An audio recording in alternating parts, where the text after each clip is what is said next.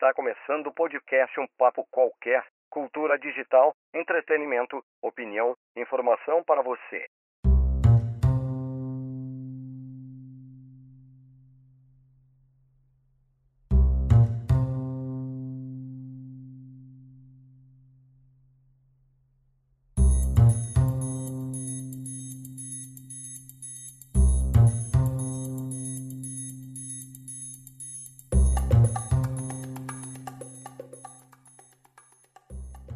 Fotografia significa escrever à luz. A origem da palavra remonta ao grego antigo, com a expressão fosgrafem, que em tradução livre significa marcar a luz. Na verdade, temos na própria palavra a descrição de como é feito o processo de criar uma imagem a partir da exposição de um assunto em frente a uma câmera escura com um pequeno orifício que deixa passar a luz. Esta luz, ao incidir sobre uma área sensível, aquilo que a gente inicialmente convencionou chamar filme fotográfico, registra a imagem exposta.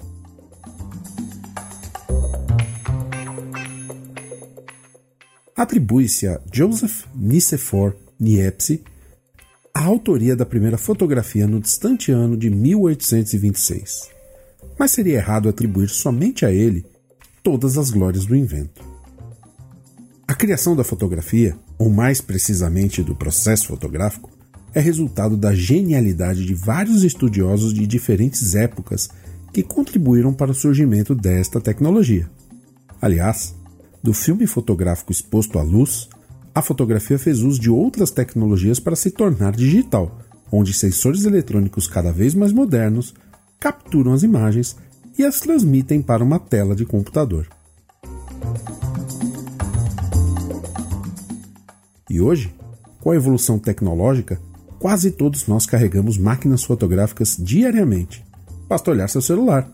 Muito provavelmente ele é dotado de uma câmera que, dependendo do modelo, pode fazer imagens de maior ou menor qualidade. Existe um ditado popular que diz que uma imagem vale mais do que mil palavras. E com a fotografia podemos nos comunicar de vários modos, pela expressão artística, pela apresentação do fato nu e cru, como faz o fotojornalismo, ou ainda pela interpretação da percepção do fotógrafo, que registra um assunto qualquer, mas conta uma história que pode ser infinita. Fotografar também é se comunicar, e a comunicação pode ter diversas finalidades. Aliás, a comunicação faz uso ostensivo da fotografia, dos filmes, que nada mais são do que fotografias em sequência, dos sons, enfim.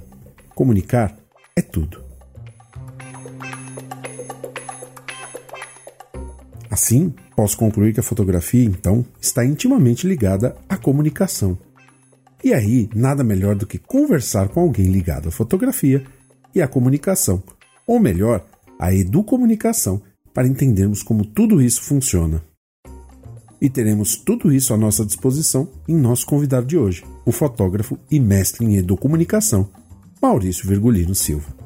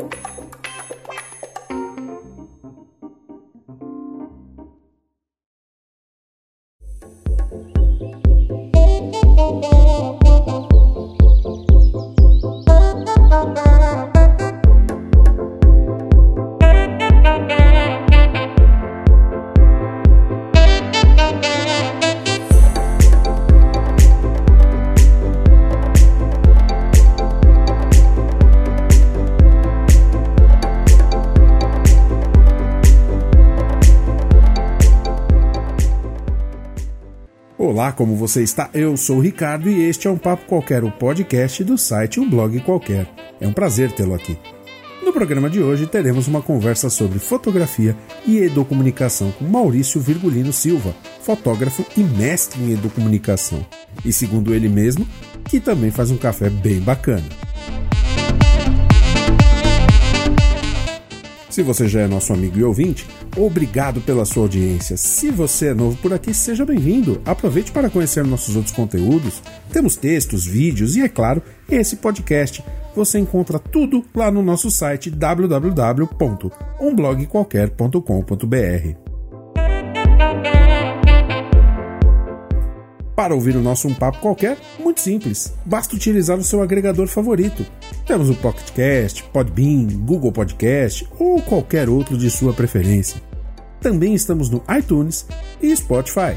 Basta procurar pela referência Um Papo Qualquer e todos os links você encontra na descrição e também no site do UBQ. Quer entrar em contato conosco? Você pode mandar um e-mail Use contato arroba ou ainda as redes sociais. Estamos no Twitter, Facebook, Instagram.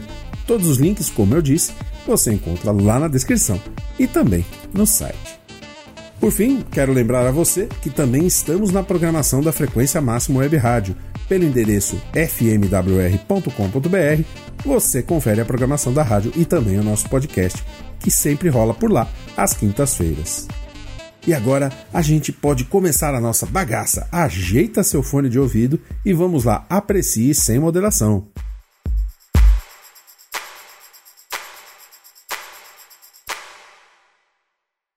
Você está ouvindo um papo qualquer. Entretenimento, informação e opinião para você. Muito bem. Para você que está aí ouvindo o nosso Um Papo Qualquer, o meu agradecimento pela sua audiência. Como sempre, vamos começar com alguns recadinhos. Aos poucos, estamos retomando nossa rotina aqui no podcast e também no blog e lá no canal do YouTube. Aliás, por falar em canal do YouTube, coitadinho do canal de vídeos, né? Vamos completar um mês sem vídeo. Mas existe uma boa razão para isso. E eu vou contar isso lá no próprio canal. Peço que você depois vá lá no canal do BQ no YouTube e assista o vídeo Precisamos Conversar. Mas, se por um lado o canal de vídeos está um tanto devagar, no blog as coisas estão fluindo muito bem. Os meninos estão produzindo ativamente seus textos e cada um é mais legal que o outro. E olha só, tem assunto para qualquer gosto. Temos os textos do Luiz Felipe Pereira com as suas crônicas amarelinhas. Normalmente ele publica novos textos às segundas-feiras.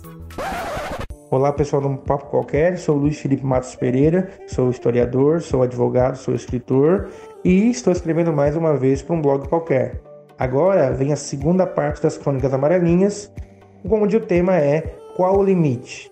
Mais uma vez, faço um relato sobre algo que vejo e presencio todo dia no meu cotidiano e acredito que isso gera muita reflexão para que todos nós podemos pensar, possamos pensar e podemos refletir sobre o que está acontecendo na nossa vida nos dias de hoje.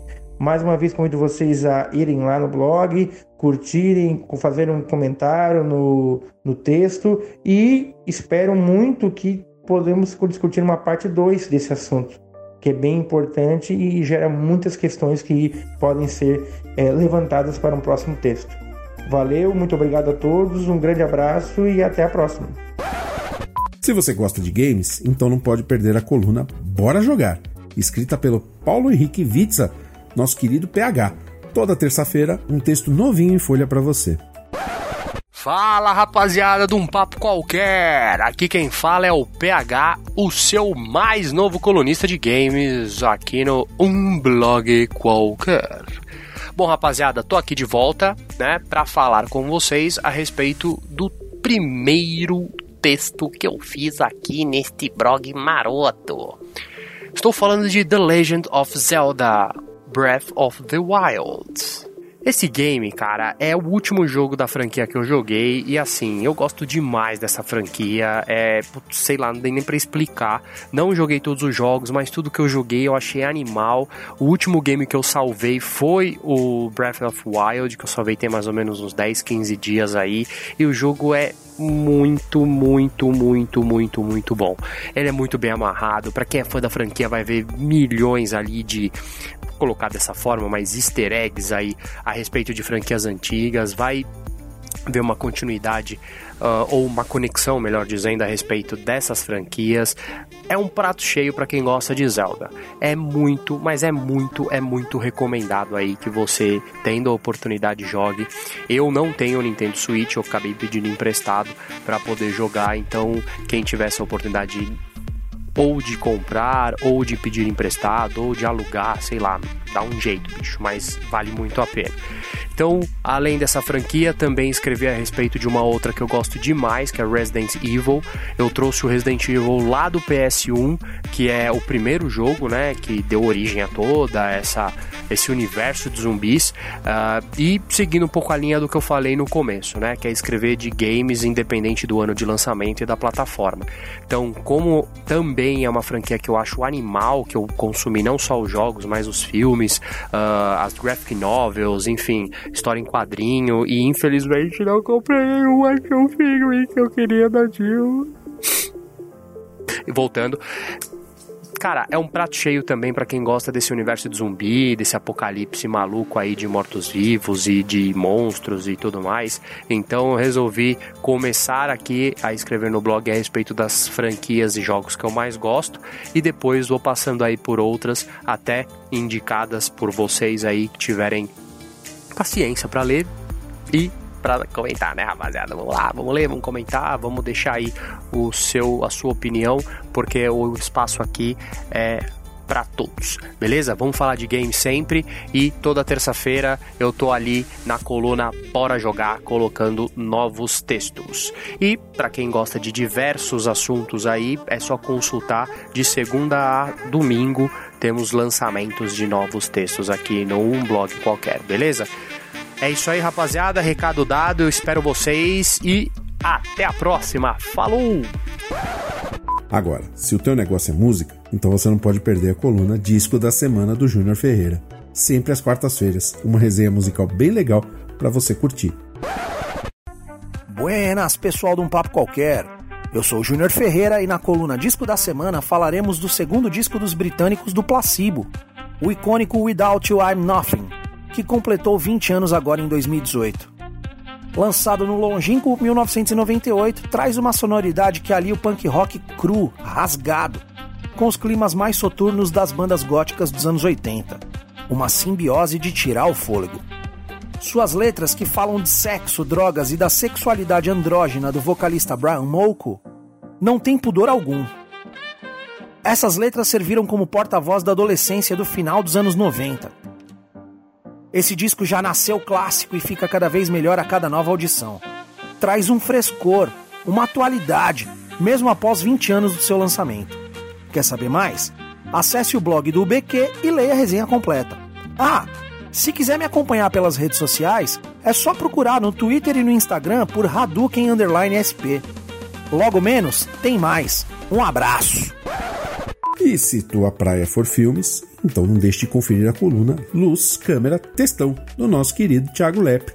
Toda semana, um texto com algum filme que marcou época, seja pela sua qualidade, pela sua repercussão, ou seja pelo fato de que o filme é controverso mesmo. Essa semana ficou meio assoberbado de trabalho, Thiago, e aí ele não mandou a sonora. Mas na sua última resenha, ele comentou sobre o filme Sala Verde, que estrelado por Anthony Elton e Patrick Stewart. Curioso, né? Dois caras que vêm aí do universo Star Trek e você vê eles aí numa situação bem diferente, né? É um thriller baseado em suspense, que tem momentos de tensão e conta a história de uma banda musical que inadvertidamente acaba sendo surpreendida por um grupo de neonazistas durante um show que eles realizam nas entranhas dos Estados Unidos, né? Eles vão para um, uma cidade bem pequena, eles tocam aquele rock de garagem, eles vão de cidade em cidade para ganhar a vida, e aí em uma cidadezinha eles acabam aí sofrendo uma, um ataque neonazista. Vale a pena você conferir o filme, o texto também, e você encontra esse filme disponível lá na Netflix. Por fim, se você gosta de crônicas do cotidiano, é só esperar pelo Espasmo do nosso Michel Vieira. Espasmo é o nome da coluna semanal dele e é uma grande homenagem ao tempo em que eu e ele escrevemos para o jornal O Patológico do Centro Acadêmico Adolfo Lutz da Faculdade de Ciências Médicas da Unicamp. Espasmo era o nome do suplemento cultural encartado no jornal e que nós tínhamos orgulho de editar. Era uma coisa muito legal. E aí resgatamos o nome para fazer uma justa e bela homenagem ao nosso querido Espasmo. Alô, amigos de um papo qualquer, aqui é Michel Vieira, colunista de um blog qualquer. Minha coluna essa semana no blog é sobre esta especialidade médica e seus especialistas, os oftalmologistas. O fato de usar óculos, como é que os pacientes se comportam, principalmente se comparado à minha especialidade, a psiquiatria. Mas o tom é de homenagem. Ficou leve, ficou interessante, modéstia à parte. Me dá uma lidinha lá. Grande abraço. E é claro, também tem os textos que esta besta que vos fala escreve por lá. Texto de opinião, texto político, crônicas e também alguns textos mais pessoais, aqueles meus textões, as minhas reflexões da vida. Algo bem pessoal que eu divido com os leitores do BQ.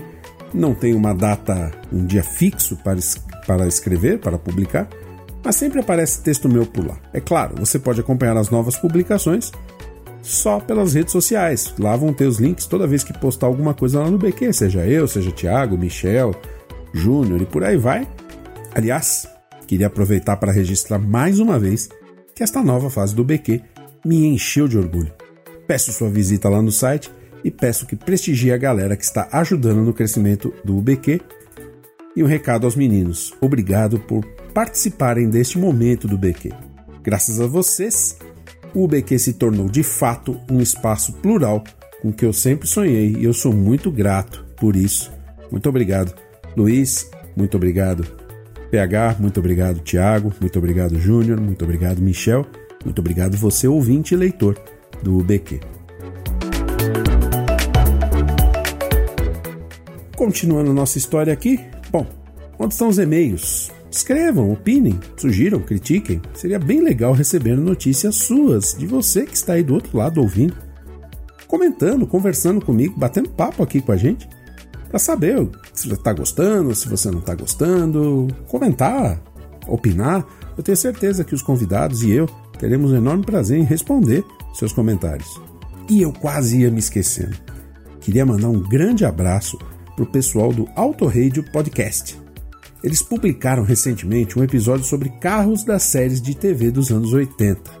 E para esta aventura sensacional, eles fizeram a loucura de convidar não só a mim, mas também o Xi, do podcast 80 Watts, para participar desse episódio cheio de referências históricas aí, que ficou muito legal. Os musos do podcast participaram, então um episódio cheio de referências, piadas, ficou sensacional.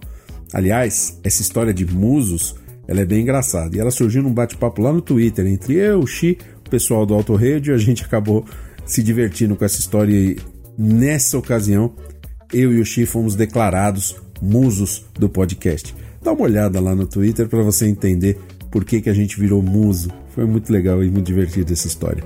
Obrigado pelo convite e espero vocês, Fabioca e Bunnyman. Em breve Quero ver vocês aqui. Desde já vocês estão convocados para vir bater um papo aqui comigo. Vou até comprar um engradado de malte 90 e outro de grapete para quando vocês vierem aqui conversar, combinado?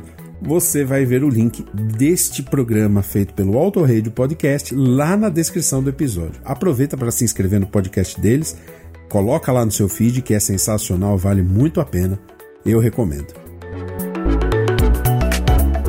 E para o episódio de hoje, uma conversa que eu estava esperando ter há muito tempo. Eu lembro de ter convidado Maurício Virgulino Silva já tem alguns anos. Primeiro seria uma participação com um texto lá no UBQ. Depois, com o surgimento do canal do YouTube, gravaríamos um vídeo para o canal e aí veio o podcast e foi natural um convite para um bate-papo. Mas, com a agenda complicada de um lado, agenda complicada do outro, demorou um pouco mais do que prevíamos, mas finalmente conseguimos encontrar uma data para conversar.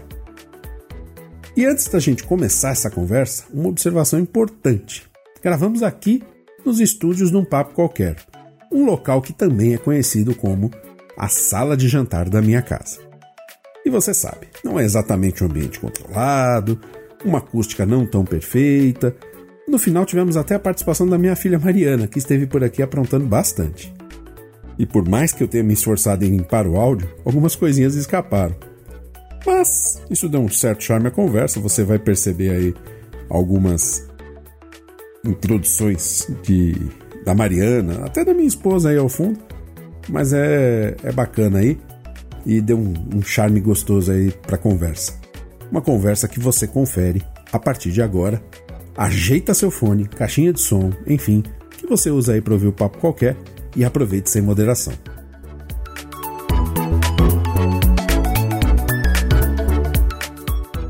Este é um papo qualquer, entretenimento, opinião e informação para você.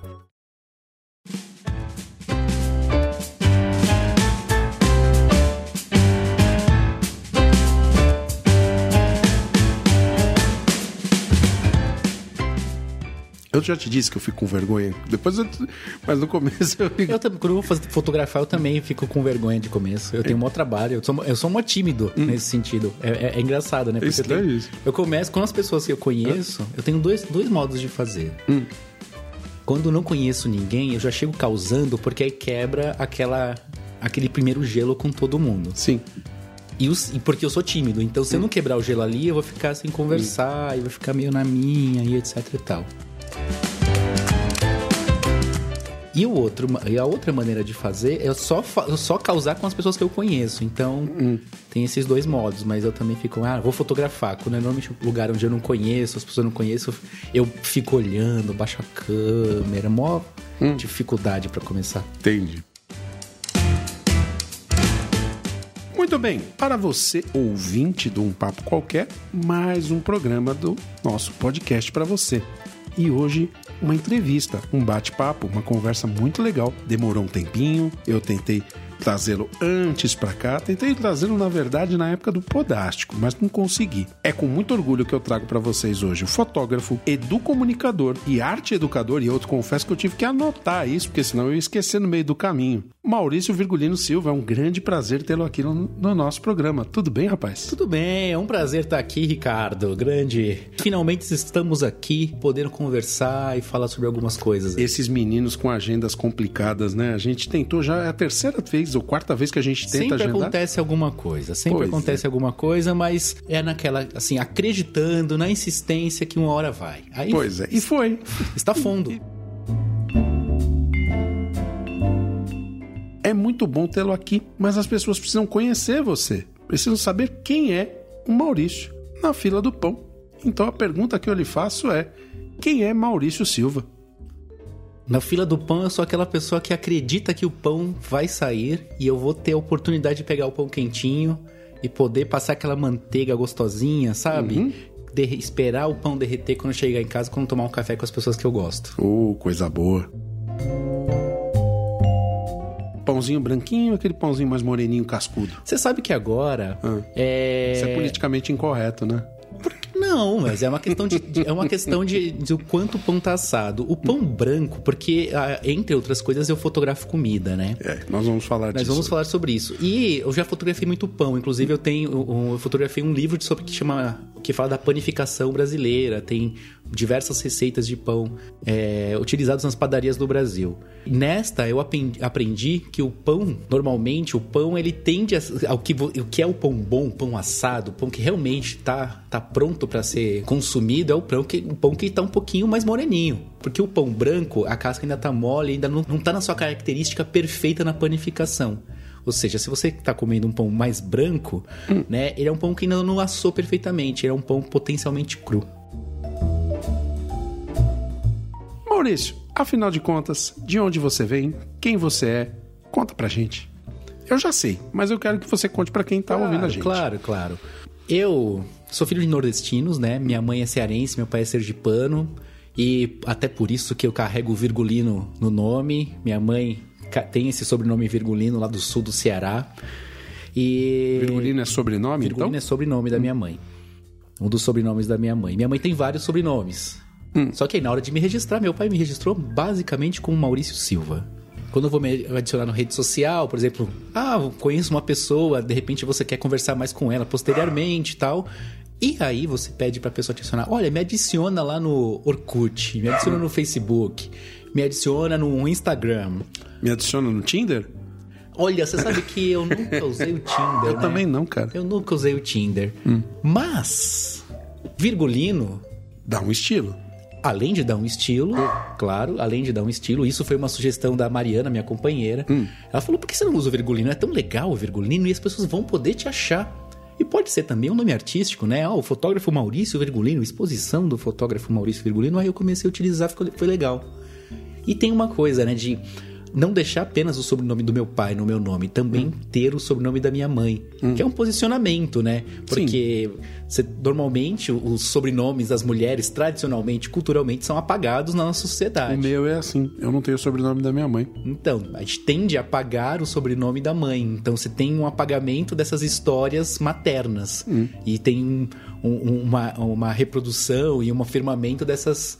Firmamento não, que firmamento é céu. Mas uma afirmação de uma das Uma histórias mais paternas. paternalista, né? Mas, Sim. É, arcaica, né? Arcaica. Eu tomei o cuidado de colocar o sobrenome da minha esposa na minha filha, né? Que inclusive ela tem o lindo nome Mariana. Pois é. É. Eu fui batizado com o nome, sobrenome completo do meu pai, da Cruz Marques, o de Oliveira da minha mãe, na verdade Alves de Oliveira, ficou. E foi embora, né? Então, paciência. Oficialmente eu não tenho virgulino, mas eu uso porque eu acho que é, que é legal. Eu, eu, eu gosto dessa. Ainda mais fazer essa referência também Muito nordestina bacana. e tudo mais. E você nasceu aqui em São Paulo ou veio? Sim, nasci em São Paulo, sou paulistano. Hum, Seus pais aqui vieram, vieram de lá. Eles se conheceram aqui, inclusive. Olha só. Se conheceram em São Paulo. Tá. E vamos adiantar um pouquinho essa história. Aí você, ainda quando era um Mauricinho, pegou mal isso, né? É, Mauricinho, é que o problema do Mauricinho. O pequeno Maurício.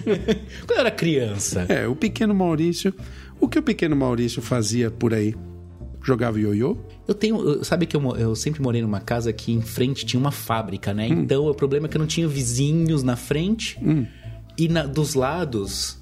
Os vizinhos também não podiam sair muito na rua porque passava caminhão o tempo todo. Era uma fábrica de, de, de autopeças. Ah, meu Deus. Então era. Eu, eu brincava mais, eu me divertia mais quando era na casa dos meus primos, né? Hum. Aí era carrinho de rolimã, futebol, que eu sou horrível, eu jogo muito mal. Futebol. Somos dois. Mas eu gosto de jogar futebol, esse é o problema. Sabe aquela coisa que você faz mal e você insiste em fazer?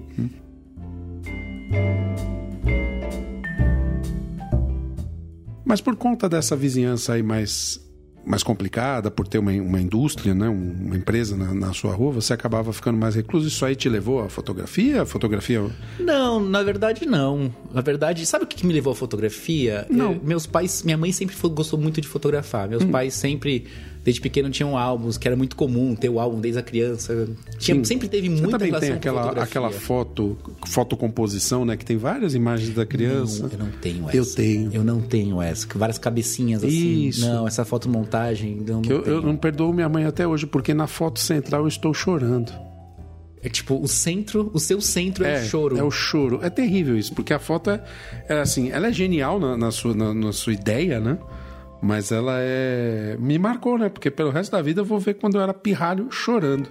Em volta tem, várias, tem vários rostinhos flutuando e no, no, centro meio, tem o chorão. chorando. Parabéns, parabéns. Acho que foi um grande trabalho. Pois é. Mas é, é uma como- falta de curadoria, uma falta de edição fotográfica aí. Pois é. Eu lembro, Maurício, eu vou adiantar um pouco as coisas. Não, mas eh, assim, antes de adiantar, só porque agora eu vou te cortar, só porque você perguntou de como é que a fotografia entrou na minha vida. É, a gente e aí tem uma coisa legal. Manda. É, por, por ter essa coisa da fotografia sempre dos meus pais, né? Meus, minha mãe, meu pai sempre fotografou muito, sempre teve câmera fotográfica em casa. Não Sim. Hum. tinha essa. Sempre teve filme à disposição, não, porque era caro, né? Aquela coisa de conforme Nossa, eu, eu fui ver, eu fui ver filme na, numa loja virtual para tentar reavivar uma câmera fotográfica. Caramba, 90 reais, 36 poses. Não, não, mas você consegue achar bem mais barato. Ah, tá. Não é Acho. Eu De, fiquei de repente deve ter sido um filme muito específico, porque você consegue achar Não, muito mais barato. Fuji, Fujifilm, Fujicolor 24, não sei o quê. Ah, Asa, não, não pode Asa ser. 400. Não, não pode ser. Esse, esse filme você compra por uns 30 reais no máximo. Mesmo assim, né? Fotografia era um esporte caro, né? Sim, né? Quando eu falo esporte, Mas... Sabemos que não é um esporte, mas. Mas sabe que foi engraçado porque eu tinha uma câmera aí um dia, eu tava lá olhando, naquele dia que você não tava fazendo nada em casa, e às vezes eu subia no, na laje para empinar pipa. O, o, o, Ricardo acaba de me mostrar nesse momento aqui a, uma, a composição das fotos dele aqui. Tem sete imagens, Sim. sete cabecinhas flutuando. Eu acho que elas foram é... colorizadas, porque eu acho que na época não tinha foto. Pode ser que seja colorida, mas tá com cara de colorizada mesmo. Tem seis cabecinhas sorridentes e no centro tem uma cabeça chorando. É. Que maravilha. E no cantinho um, um, um, uma mecha do meu cabelo. Olha só. Ah, sim, é verdade. Eu achei que fosse uma hora que bateu um vento e seu cabelo Não, levantou. a mecha do cabelo que foi cortado. Eu tirei a foto direto do quadro, né? Mas. Eu acho que isso tem que, você tem que deixar como capa do. do... Dessa entrevista? É. Claro. Ah, estará lá. Estará lá. Vou, na verdade, vou colocar no Twitter agora, enquanto gravamos. Maravilha. Então, e aí eu subia na laje pra empinar pipa, porque eu não podia empinar pipa na rua tal. Hum. E aí um dia tava. Olha como é o perigo da coisa. Tava um dia que tava uma chuva, só que o céu, o céu não tava tão escuro. Sabe hum. quando começa a chover o, o céu não, não tá céu tão pesado? carregado e você empinando pipa, uma coisa não, muito não, prudente. Não, não, não. Não, não, não. Hum. Eu não tava empinando pipa, mas o céu tava carregado. Começou ali uma garoa e tinham muitos relâmpagos nesse dia. Uhum. E nessa época, um pouco antes, eu tava folheando algumas revistas que meus pais tinham de, de uma série Como Fotografar, um negócio assim, que eram vários fascículos. E aí eu peguei a câmera, hum. que estava carregada fazia pouco tempo, tinha um filme lá. Pensei, nossa, eu quero fotografar os raios. É isso que eu entendo como se fosse a minha primeira foto mesmo. Hum. Quero fotografar os raios. Peguei, peguei a câmera, subi a escada e fiquei pensando no que eu li naquelas revistas para fotografar raio, o raio é muito rápido, então eu preciso de velocidade para captar o raio.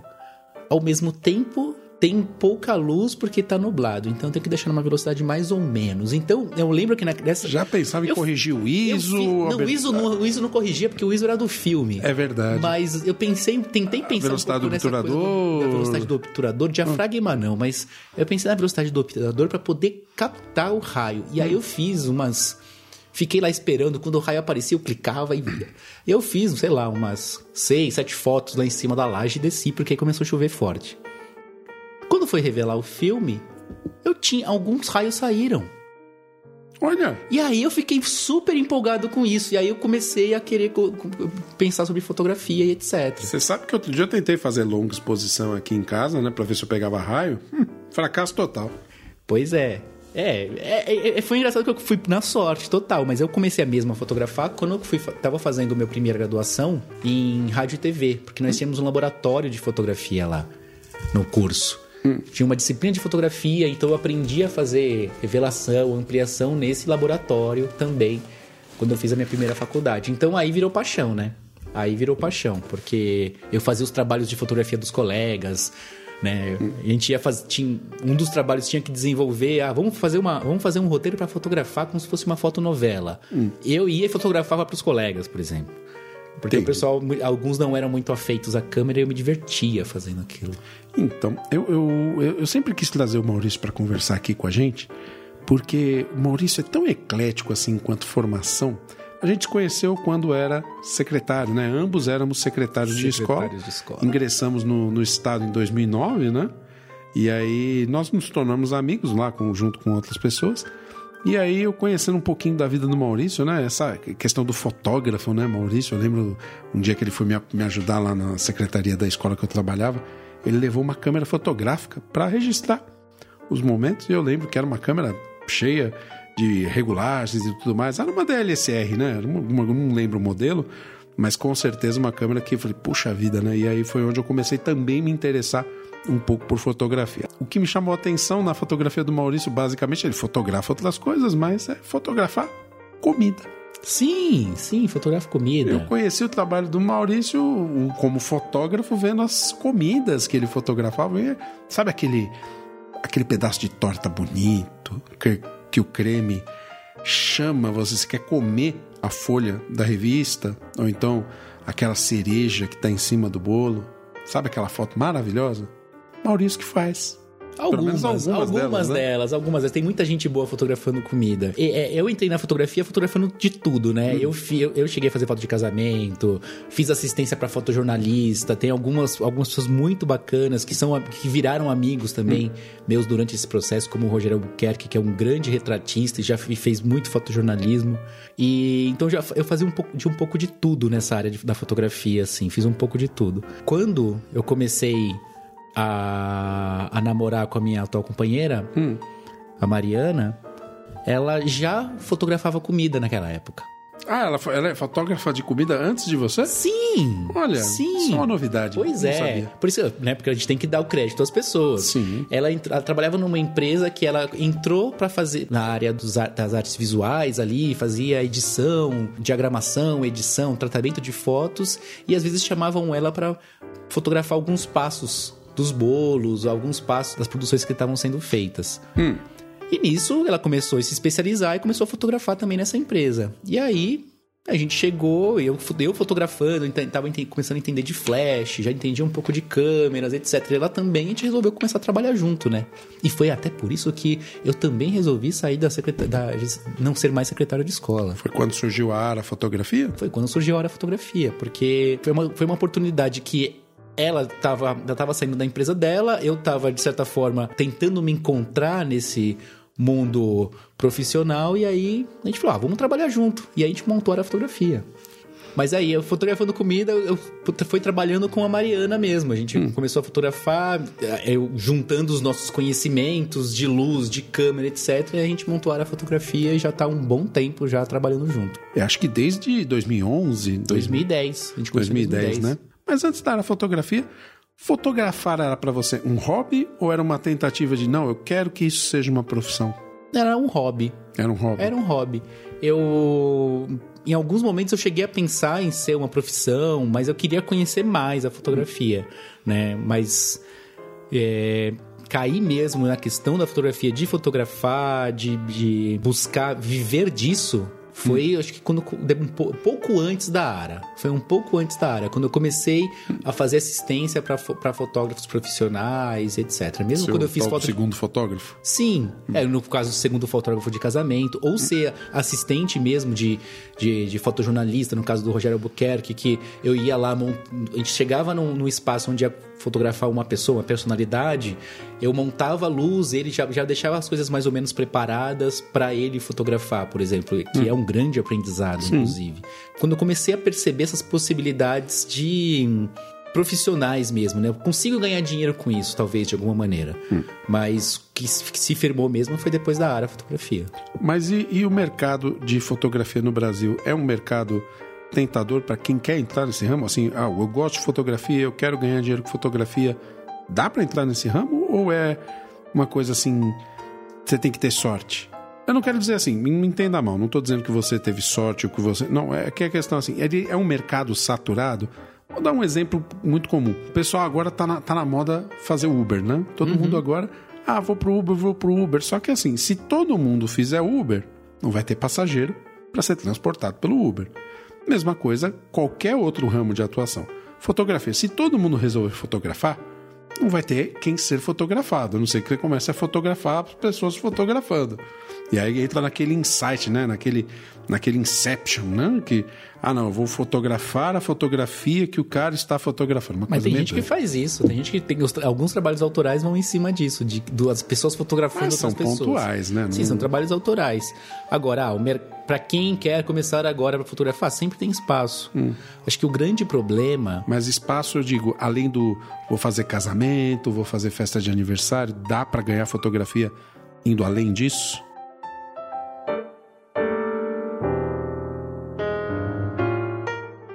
Dep- Eu te pergunto porque você tem um outro nicho, né? Você Sim, fotografa comida. Sim, mas assim, tem gente que tem gente que fotografa de tudo. Hum. Tem gente que fotografa desde casamento a produto, etc. Tem algumas pessoas que preferem se especializar. É claro que quando você se especializa em, em poucos temas da Hum. fotografia, você consegue fazer melhor aquilo. Né? Eu conheço alguns fotógrafos que eles fazem retratos e comida. Hum. Ou só retratos. Ou só fotojornalismo. E tem gente que faz de tudo.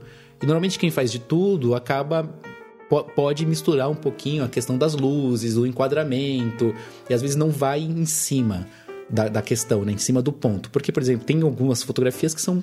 Tem detalhes no processo de produção que são muito específicos. Vão e você além só, do assunto. Que, que você só consegue chegar e fazer a fotografia boa porque você conhece muito daquilo. A gente fotografa, na área da fotografia, a gente só faz foto de comida hum. e a gente vai em cima do ponto de que, ah, eu quero isso, vou ter, ter uma, a gente tem uma equipe que está sempre com a gente produzindo. Então a gente consegue perceber e tirar da, da, da daquela, daquele produto uma, uma imagem o melhor possível daquela imagem. Talvez uma, um fotógrafo que fizesse todos os tipos de fotografia demorasse mais ou não, chega, não conseguisse chegar naquele resultado. Mas espaço tem. Um grande, acho que a, a, grande questão da fotografia, dos fotógrafos que eu acompanho, você está o tempo todo se atualizando, o tempo todo conectado com, com o mercado, porque o mercado muda de estilos. Você pega uma fotografia dos anos 80, mesmo de comida ou retrato, é bastante diferente do que a gente encontra hoje. Sim. Entender que você vai ter essa concorrência. Tem gente que sai para fotografar hoje profissionalmente com celular, com smartphone. E assim, como é que você concorre com a pessoa que está com smartphone e você tem todo um equipamento de luzes, etc. Você tem que entregar algo diferente. Você tem que o tempo todo, de alguma maneira, estar tá achando essas lacunas para poder trabalhar. E aí é a percepção do fotógrafo. Né? Sim, né? sim. Tem a questão da iluminação, tem a questão da percepção do fotógrafo. Então, e também a gestão. Porque acho que é aí onde está o mote da coisa, onde está o, o pulo do gato. Como é que você faz uma gestão do, do seu trabalho de uma maneira que, ao mesmo tempo, você tem um bom relacionamento com os clientes, você hum, continua dentro do seu estilo, porque às vezes você, para atender um cliente, você trai o seu estilo, você não consegue um resultado tão bom. Uhum. Então é melhor você não atender se você não vai conseguir. Né? Você, é legal você ser verdadeiro quando vai atender um cliente falar: oh, Isso eu consigo fazer, isso eu consigo te entregar lindamente. Tal coisa, talvez eu não te entregue tanto, tão bem. Uhum e ter um papo de conversa mesmo. Eu acho que eu tenho alguns clientes que trabalham comigo há um bom tempo que a gente construiu essa relação que, que vem durando por conta disso, da gente ser sincero e trabalhar e, e chegar e conseguir chegar num objetivo junto. Comum, porque muitas vezes vai depender de alguém de marketing, vai depender de uma agência, de publicidade que está por trás, vai depender de alguém que está desenvolvendo uma campanha, vai depender da pessoa que está desenvolvendo a receita, no caso da fotografia de comida.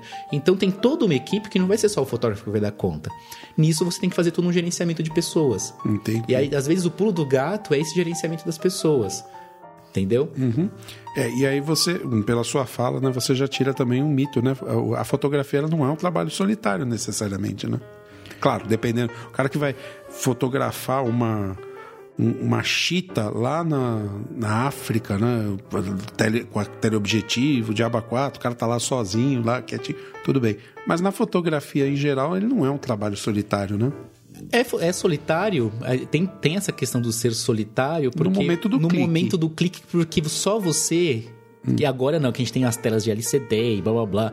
Mas quando é você vai no visor, no viewfinder, só você está olhando ali e você decide a hora do clique. Mas o fotógrafo não tem como ser dirigido, mesmo que tenha uh, as telas, né? Não tem como. É a percepção do fotógrafo. Eu não sei, posso estar errado ah, porque eu sou um leigo, Não, né? tem de tudo, tem de tudo. Tem, porque, tem pessoas que é, dirigem muito. Mas eu imagino a chatice que seria você fotografando lá um assunto qualquer e aí o, o, o talvez o cliente falando, olha, olhando na tela, olha, eu acho que seria melhor você colocar a iluminação assim ou pegar um ângulo assim? Isso acontece, acontece, porque é uma produção coletiva. Nesse hum. caso, ainda mais quando é produto, é uma produção coletiva. Agora, você pensa no fotojornalismo, que, que o fotógrafo tem que sair com a câmera, tá, a ação tá acontecendo, você vai clicar, não, não existe necessariamente um uma posicionamento e uma montagem das pessoas. É uma ação que está acontecendo no momento, ou uma fotografia de esporte, ou uma fotografia de animais. Você está fotografando o que está ali. Então, vai, é um momento solitário que você tem de escolher a hora que você vai clicar mas antes, o antes, que é toda a pré-produção, e o depois, você depende muitas vezes de várias pessoas. Hum. Para você chegar lá no, lá no alto do Everest para poder fotografar, você vai depender de uma equipe. E você vai depender de toda uma, toda uma produção de conhecimento que você fez antes para poder chegar lá e apertar o botão.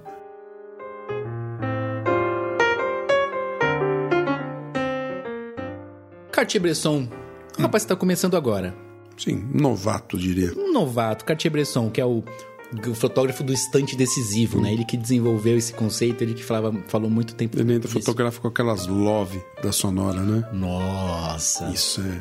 Você teve uma love? Não, não tive. Uma Eu love. tive, cara.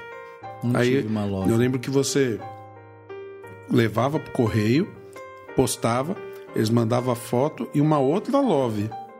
E não extraviou e eu perdi a love e as fotos? Mas você sabe que isso é um processo da Kodak, do- no- na primeira câmera amadora que a Kodak fez, né? A Brownie. Isso no, no- Ah, não sei se foi no começo do século 1900 ou no final de 1800. Tô na dúvida. Eles desenvolveram uma câmera chamada Brownie, que era uma, uma câmera caixotezinha assim. E eles entregavam a câmera. Você comprava a câmera, a câmera vinha carregada. Você terminava de fotografar, você pegava, colocava a câmera no correio, eles devolviam a câmera com, os com as fotos reveladas e com a câmera novamente carregada com outro filme, que é o mesmo processo da Love. Só que isso eles faziam no começo de 1900, final de. Agora eu tô na dúvida. Por quê? Porque antes foi a grande, uma das grandes revoluções, porque na propaganda eles até falavam: você aperta o botão, nós fazemos o resto. Olha, Porque foi o primeiro momento que você poderia fotografar sem precisar conhecer da química da fotografia. Você não precisaria sa- saber revelar, saber ampliar. A Kodak ia fazer pra você. Você não, não tinha nenhum contato com o laboratório. Foi a primeira vez. olha só. E é o que a Love fazia. Eu lembro da Love. Love, é, pra mim, década de 80, eu lembro que vinha propaganda nos gibis do Pato Donald. Nossa. Isso é antigo, né? Mas eu te cortei, você estava falando. Está falando do Cartier-Bresson, instante decisivo. Então, o próprio Cartier-Bresson, que é o fotógrafo do instante decisivo, dessa coisa do, do olhar, do, da- do fotógrafo que fica ali, meu olhar, o fotógrafo meio caçador, que fica prestando atenção na cena, até esperar o momento certo, apertar o botão e ter a foto. Ele é um, ele era um fotógrafo que não gostava de laboratório. Olha, Então ele precisava, ele dependia de um laboratorista, então ele tinha a parceria de um laboratorista para fazer isso. E isso é muito comum, isso é muito comum. Hoje, existem laboratoristas até hoje muito bons e tem muitos fotógrafos profissionais que usam filme que, que, que contratam laboratoristas. Por exemplo, a Rosângela Andrade, do Laboratório Mágicas, que fica ali na região de Pinheiros, de São Paulo tal. Ela é uma laboratorista que, que amplia para o German Lorca, por exemplo, que é um grande fotógrafo. Aqui tem uma exposição dele acontecendo agora, lá no Itaú Cultural, por exemplo.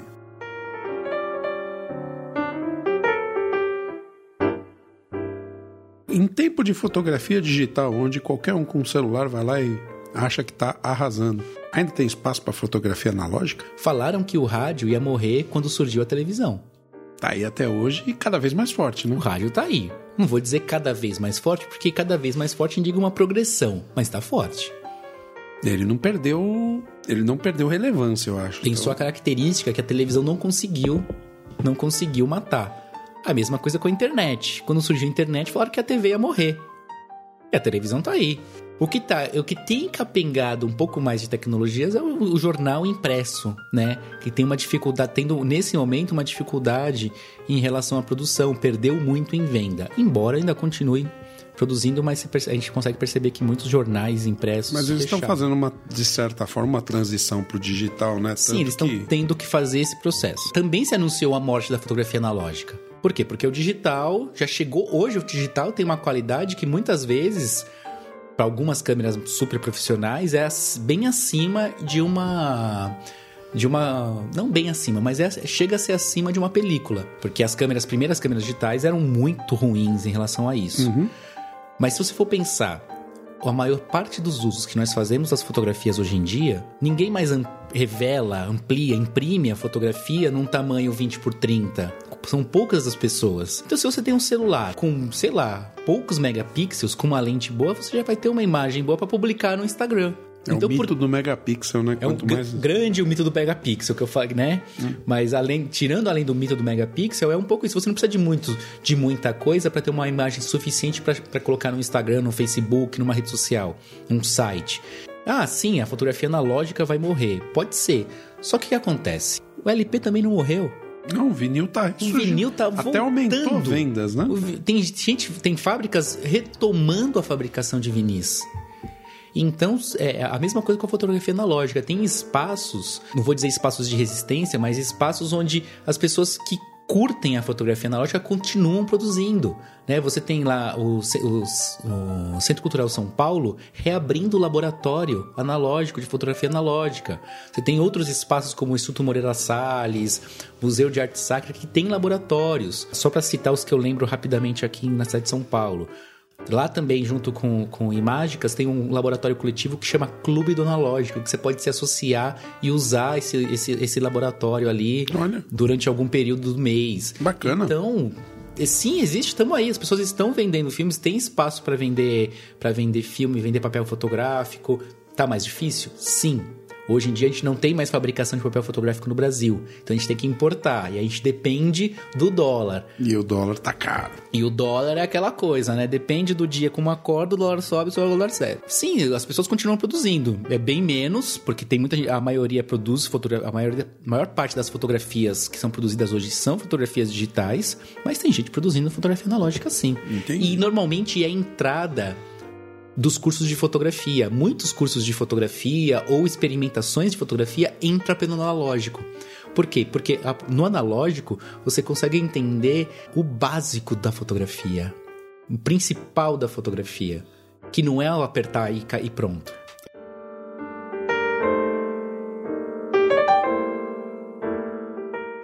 Este é um papo qualquer, entretenimento, opinião e informação para você é, além de fotógrafo profissional, trabalha, vive disso, ele também promove aí ações que são bacanas, né? Então ele, ele ensina também técnica fotográfica e uma dessas iniciativas é o Pinrolê. Exatamente. Que trabalha justamente com a fotografia pinhole, que nada mais é do que a fotografia na sua origem, né? Uma câmera escura com um orifício, um filme dentro da câmera que você coloca o material lá que vai reagir à luz e aí você faz a foto a única coisa é que, claro, você não vai ter ajuste de foco, distância focal e tudo mais, mas tem todo um aprendizado. Eu acho muito bacana. Dá uma olhada no Instagram do Maurício depois, que tem umas fotos muito legais que o pessoal produz. Fala um pouquinho desse trabalho do Pinrolê. O Pinrolê é um coletivo né, composto por seis amigos. A gente se conheceu fazendo cursos na vida, né? O, a primeira turma do Pinrolê se conheceu foi uma turma do Sesc Pompeia né? Todo mundo se conheceu, já gostava de fotografia, fotografia analógica, aí descobriram a fotografia pinhole e começaram a produzir fotografia pinhole e eles montaram esse coletivo e eu comecei a participar um pouco depois, dois anos depois, dois, três anos depois. A gente oferece, a gente faz rolês fotográficos com fotografia pinhole, que é basicamente fazer fotos da são passeios fotográficos onde a câmera que a gente, que a gente utiliza são câmeras artesanais, hum. né? Câmeras que nós mesmos produzimos. E... Nós mesmos, vocês do, do coletivo, ou nós mesmos quem vai participar? Por exemplo, eu quero participar, quero um dia ir com você. Aliás, isso é sério, um dia eu quero ir com você. Ótimo. Um pinrolê. É, eu vou fazer a minha câmera? Sim, você pode fazer sua câmera. Olha né? que legal. Porque é, normalmente, quando a gente vai fazer o rolê fotográfico, a gente combina tal dia, tal horário. Vamos supor que a gente vai fazer um rolê fotográfico na Praça do Patriarca, domingo às 9 horas da manhã, e a gente vai passar, vai ficar até depois um pouco depois do meio-dia caminhando e fotografando. Quando isso acontece, a gente sempre combina eh, para quem quer sair para fazer o rolê fotográfico, esse passeio fotográfico, a gente combina um horário, 9 horas. E para quem quer fazer a própria câmera, não tem a, não tem a câmera pinhole, a gente combina um pouco antes. A gente combina às 8 e meia. E aí, das, das 8 e meia até as 9, 9 e pouquinho, a pessoa produz a própria câmera. Olha que legal. E aí, a gente não cobra a oficina, não cobra a aula. A gente cobra, se a pessoa não levar o material, a gente só cobra o material, que é o filme fotográfico, hum. fita isolante, para fazer a caixinha de fósforo que é o material, a gente cobra pelo custo. Então, hum. se você fosse fazer um curso disso, talvez você fosse pagar muito mais do que só o preço do material, né? Olha, um programa bacana para você fazer aí no final de semana, quando tiver pinrolê. Final de semana, normalmente, né? A gente normalmente faz final de semana sempre, aqui é depende um pouco dos encontros, das agendas, mas sempre a gente faz no Pinhole Day. Sabia que tem um Pinhole Day? Olha! Dia Mundial da Fotografia Pinhole. Que legal! É Quanto é, que é? É o último domingo do mês de abril.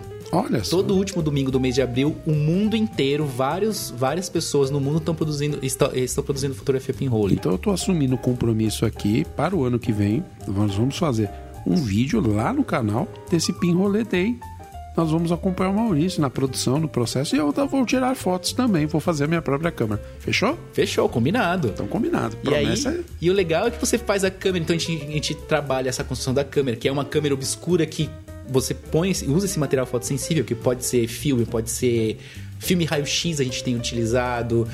Filme raio-x, sabe? De, de pegar, fazer os ossos, tá? Sim, é sim. mesma coisa. Só que a gente usa na câmera fotográfica, é, papel fotográfico, a gente usa qualquer material fotossensível nessas câmeras. Então é bem legal. Então a gente passa por todos esses processos. É, de, de construção da câmera. Então a gente tem uma outra relação com a técnica e com a tecnologia. Porque quando você vai fotografar, você vai lá. Quando você quer fotografar, você compra uma câmera produzida por um grande fabricante. Sim. Agora, você não constrói essa câmera. Você compra uma câmera que vai te entregar um, um, um- Um resultado. um resultado médio calibrado em laboratório. Quando você faz a sua própria câmera, essa câmera vai ter as características que você imprimiu nela. Se você fizer um furo maior, um furo menor, se essa câmera ficou torta, se essa câmera. Aquilo vai ter efeitos e defeitos que são característicos da sua câmera. Então isso, de alguma maneira, faz a gente brincar. Tanto com essa quebra de um, de um processo que é absurda- absurdamente industrializado, como também aceitar esses efeitos que a própria, esses defeitos e efeitos que a câmera que você produziu vai, vai imprimir ali na foto. E é muito legal isso, né? E também porque a câmera pinhole, porque como ela tem um furinho que é muito pequeno, ou seja, um diafragma muito, muito, muito pequeno, os tempos de exposição são mais longos. Então, se a gente usa papel fotográfico, que tem um ISO baixíssimo, a gente tende a ter tempos de exposição de 15 segundos, 20 segundos. Se o tempo tiver com. Um- um- no- se for à noite, por exemplo, ou um tempo super nublado, a gente chega a exposições de duas, três, quatro horas. Caramba! E é aquilo. Eu ia falar em minutos aí. Depende, vai depender da quantidade de luz que você tem disponível. Agora, sabe o que é você passar meia hora com a câmera fotografando uma um mesmo objeto, uma mesma cena? Tem um processo de meditação. Você prepara, você pega, aponta, vamos supor que a gente está fazendo com lata. Você aponta a sua lata para aquele, pra aquele espaço, abre a sua câmera, né? Você abre o, o- obturador da sua câmera, começa a fazer a exposição e deixa ela meia hora expondo. É meia hora que você tem que cuidar daquela lata naquele espaço, olhando para aquela cena. Então você começa a perceber É quase contemplativo. Exatamente, você começa a perceber detalhes, no caso da cidade, porque o Pinrolê traba- faz esses rolês na cidade de São Paulo. Você começa a perceber detalhes da cidade que você não para normalmente para perceber. É um tempo de exposição de fotografia que não condiz com o tempo da cidade. Então a gente tem essa questão de olhar, ser mais contemplativo com a cidade de São Paulo. Olha só, de, de certa forma você acaba fazendo com que as pessoas não olhem só para a fotografia, mas também olhem para a cidade e aí ela veja também as qualidades e defeitos que ela tem, né? Sim, E- perceber detalhes. A gente Olha. passa tão apressado que, que, que a gente não percebe esses detalhes. Já Tanto- tem previsão para o próximo Pinrolê? Ah, agora, nesse momento, a gente, nesse ano, a gente fez o Festival da Fotografia Pinhole na cidade de São Paulo. Nós fizemos, além. A gente fez, nós fizemos uma exposição na Passagem Literária da Consolação. Fizemos é, duas oficinas de fotografia Pinhole, uma no Pinhole Day e uma uma semana antes. Fizemos também algumas rodas de conversa com pessoas que usam a fotografia Pinhole como processo artístico ou como processo de investigação. Então, fizemos vários eventos em cima disso. Isso foi em abril. E neste momento, nós estamos fechando uma parceria com o Centro Cultural São Paulo, onde nós vamos estar, né? O Pinrolê vai estar lá uma vez por mês, ou seja, cada, cada segundo sábado do mês, nós vamos estar lá na parte da tarde oferecendo uma atividade com fotografia pinhole. E quando estiver definido, me avisa para eu poder O próximo é divulgar. dia 10 de, 10 de novembro, sempre segundo sábado do mês. Novembro, sei- é, acho que vai ser 10 de novembro, aí depois o segundo sábado de dezembro, janeiro, e aí vai. Olha, que bacana, bacana mesmo.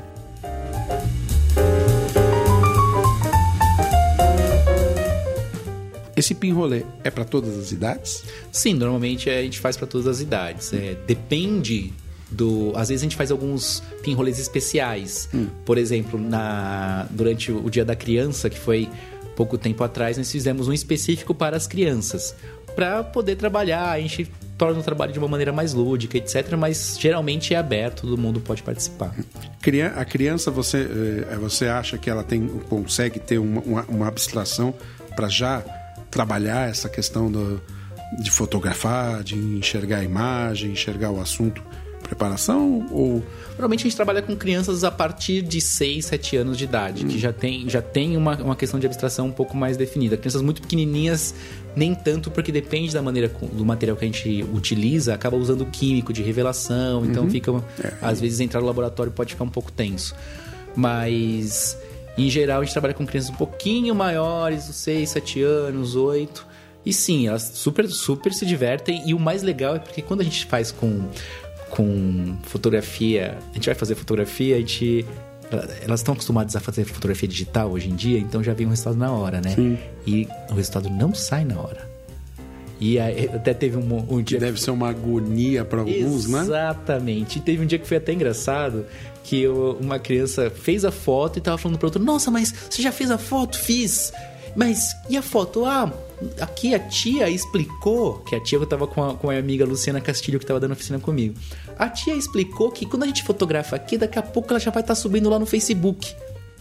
Como se a câmera lata.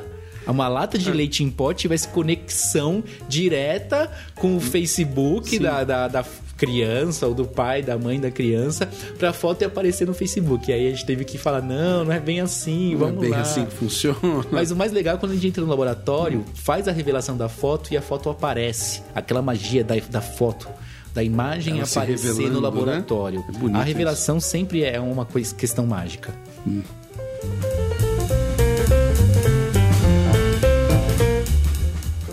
Você está ouvindo um papo qualquer. Entretenimento, informação e opinião para você. E isso daí nos leva a uma outra parte da sua formação, né? Estamos falando com o Maurício aqui, que é um profissional multifacetado, né? Sou um polímata. Um sabe, polímata. sabe o que é um polímata? É o Maurício, pelo visto. né? Não, não, eu tento ser, mas sabe o que é um polímata? Por favor. Vai lá na Wikipédia, Ah. sites, sites confiáveis, vai na Wikipédia e procura Leonardo da Vinci. Leonardo da Vinci, bom, já sei o que é um polímata, porque ele fazia de tudo e era, e era, e era um estudioso de. de todo, todo- não digo de todas as áreas de conhecimento, mas de. Ele tinha várias áreas de conhecimento onde ele tinha grande excelência, né? Ele, ele era geógrafo, ele era anatomista, ele era engenheiro, ele era cartografista, ele era também a- a- as- astrólogo, não, né? Astrônomo. Então. E faz- artista, né? é, é artista, obviamente. E filósofo também, né? Acho que ele fez de tudo. Fez de tudo. Isso é um. Inclusive, uma das câmeras, a gente tá falando de câmera obscura, Hum. tem uma das câmeras obscuras que foi muito utilizada, foi projetada por ele também. Olha só. Caramba. É, ele é um polímata. Ele é um polímata. Não preciso mais explicar o que é um Não polímata. precisa mais explicar o que é um polímata.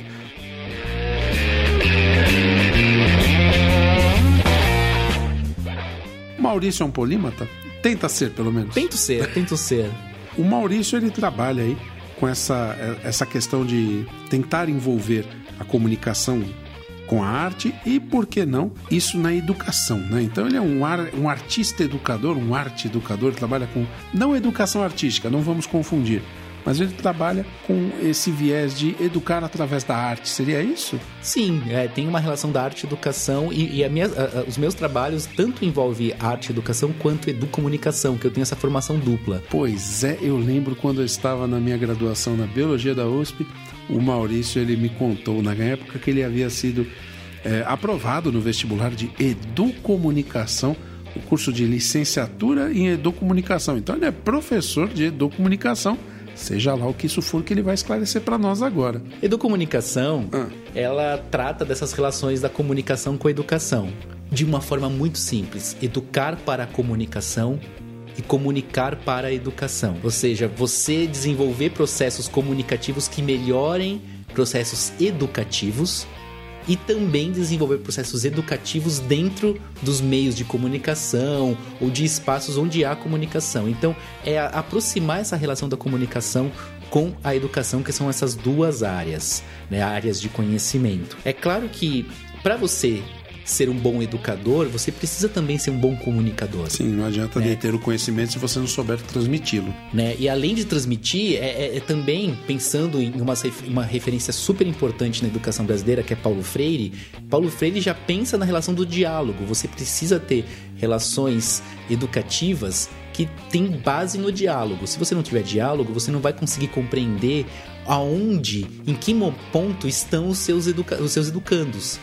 E não adianta você ficar falando de de um conceito super elaborado se os seus, seus educandos não estão ainda nesse ponto para trabalhar esse conceito. Não adianta explicar números complexos se eles sequer sabem fazer a contagem básica, algo assim. De alguma maneira, sim. Então você precisa ter um processo de diálogo, precisa conversar, precisa entender, precisa ter, uma melhor relação de comunicação com as pessoas. E quando eu falo relação de comunicação, não é palestrar, não é um professor que vai falar eu mando e vocês fazem. É uma relação dialógica e hum. dialética.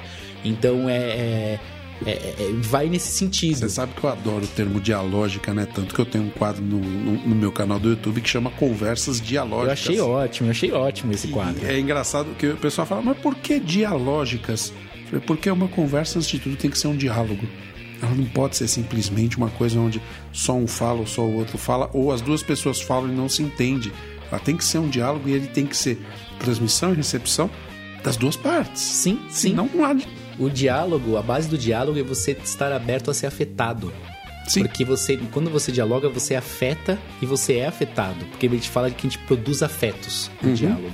Eu, a gente fala, eu digo, Paulo Freire e outros educadores. Você também cria sentido. desafetos, né? Dependendo de com quem você dialoga, né? Sim, você cria Que aí acaba não sendo um diálogo, né? Exatamente. É. Porque se você não está aberto a ser afetado, você não está dialogando, você está você tá discursando cagando regra. Exatamente. Se eu falo, falo, falo e você responde, você tem a visão diferente da minha. E o que você fala de alguma maneira não me não me muda e o que eu falo de alguma maneira não muda você, a gente simplesmente passou, gastou tempo. Sim. A gente não dialogou. Uma educação dialógica ou uma comunicação dialógica prevê esse tipo de coisa. O professor ele também aprende com o estudante e tem que estar aberto a isso. Senão você não vai ter essa relação aberta. Então a educomunicação entra nesse sentido. Entra também no, no âmbito de, de uma TV educativa, por exemplo, ou de de utilizar esses espaços de meio de comunicação de forma que sejam mais educativos. De certa forma, a educomunicação ela vem então para substituir o paradigma antigo da educação brasileira, onde você tem o giz, lousa e saliva, você tem lá o livro didático, você tem o professor, que são os vetores aí do conhecimento. Isso aí muda. Você, de, você passa a ter uma proposta multivetorial, o aluno é um desses vetores, inclusive, onde você vai crescer e construir alguma coisa a partir desses, desses posicionamentos. Então, a visão do aluno, que conhece o funk da comunidade onde ele convive, a questão do professor, que traz o conhecimento, digamos, formal, ele, ele formaliza o conhecimento, a escola como um todo que faz essa interligação serve como ponte entre o acadêmico e o real, a sociedade, trazendo e criando aí uma, um novo conhecimento. É sim, é de alguma maneira sim.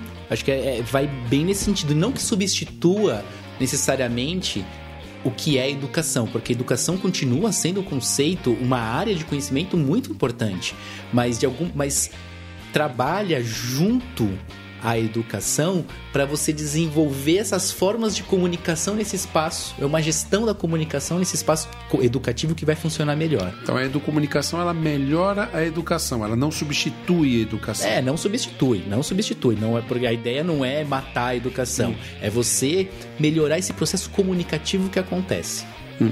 né? E, e, substituindo essas relações e dando poten é, trabalhando melhor os papéis de cada um porque eles estão se comunicando melhor. E aí você pode trabalhar com rádio? Pode. Você pode trabalhar com vídeo? Pode. Você pode utilizar nesse processo meios de comunicação também. Tanto que tem escolas que tem grêmio de estudantes, tem Sim. escolas que tem rádio. Você pega na prefeitura de São Paulo, quando o programa nas ondas do rádio, tem muitas escolas que tem uma rádio instalada na escola, Sim. rádios pátio ou rádios web, e a, e a produção é colaborativa entre professores, gestores e estudantes. Nesse trabalhar junto é que você desenvolve melhores relações. Quando você conhece melhor a pessoa que está trabalhando do seu lado, conhece melhor a sua comunidade, conhece, é, você consegue sentar para conversar com o professor e o professor consegue é, de alguma maneira dialogar sem precisar ficar se matando e forçando uma relação com os estudantes, a coisa vai, vai melhor. Sim. Basicamente, é, é, claro que é um pouco utópico, sim, mas a gente tem que mirar um pouco nisso para conseguir uma certa transformação nessas relações. É o ponto que eu queria chegar, porque agora eu vou te colocar na fogueira. Uau! Não, nem tanto.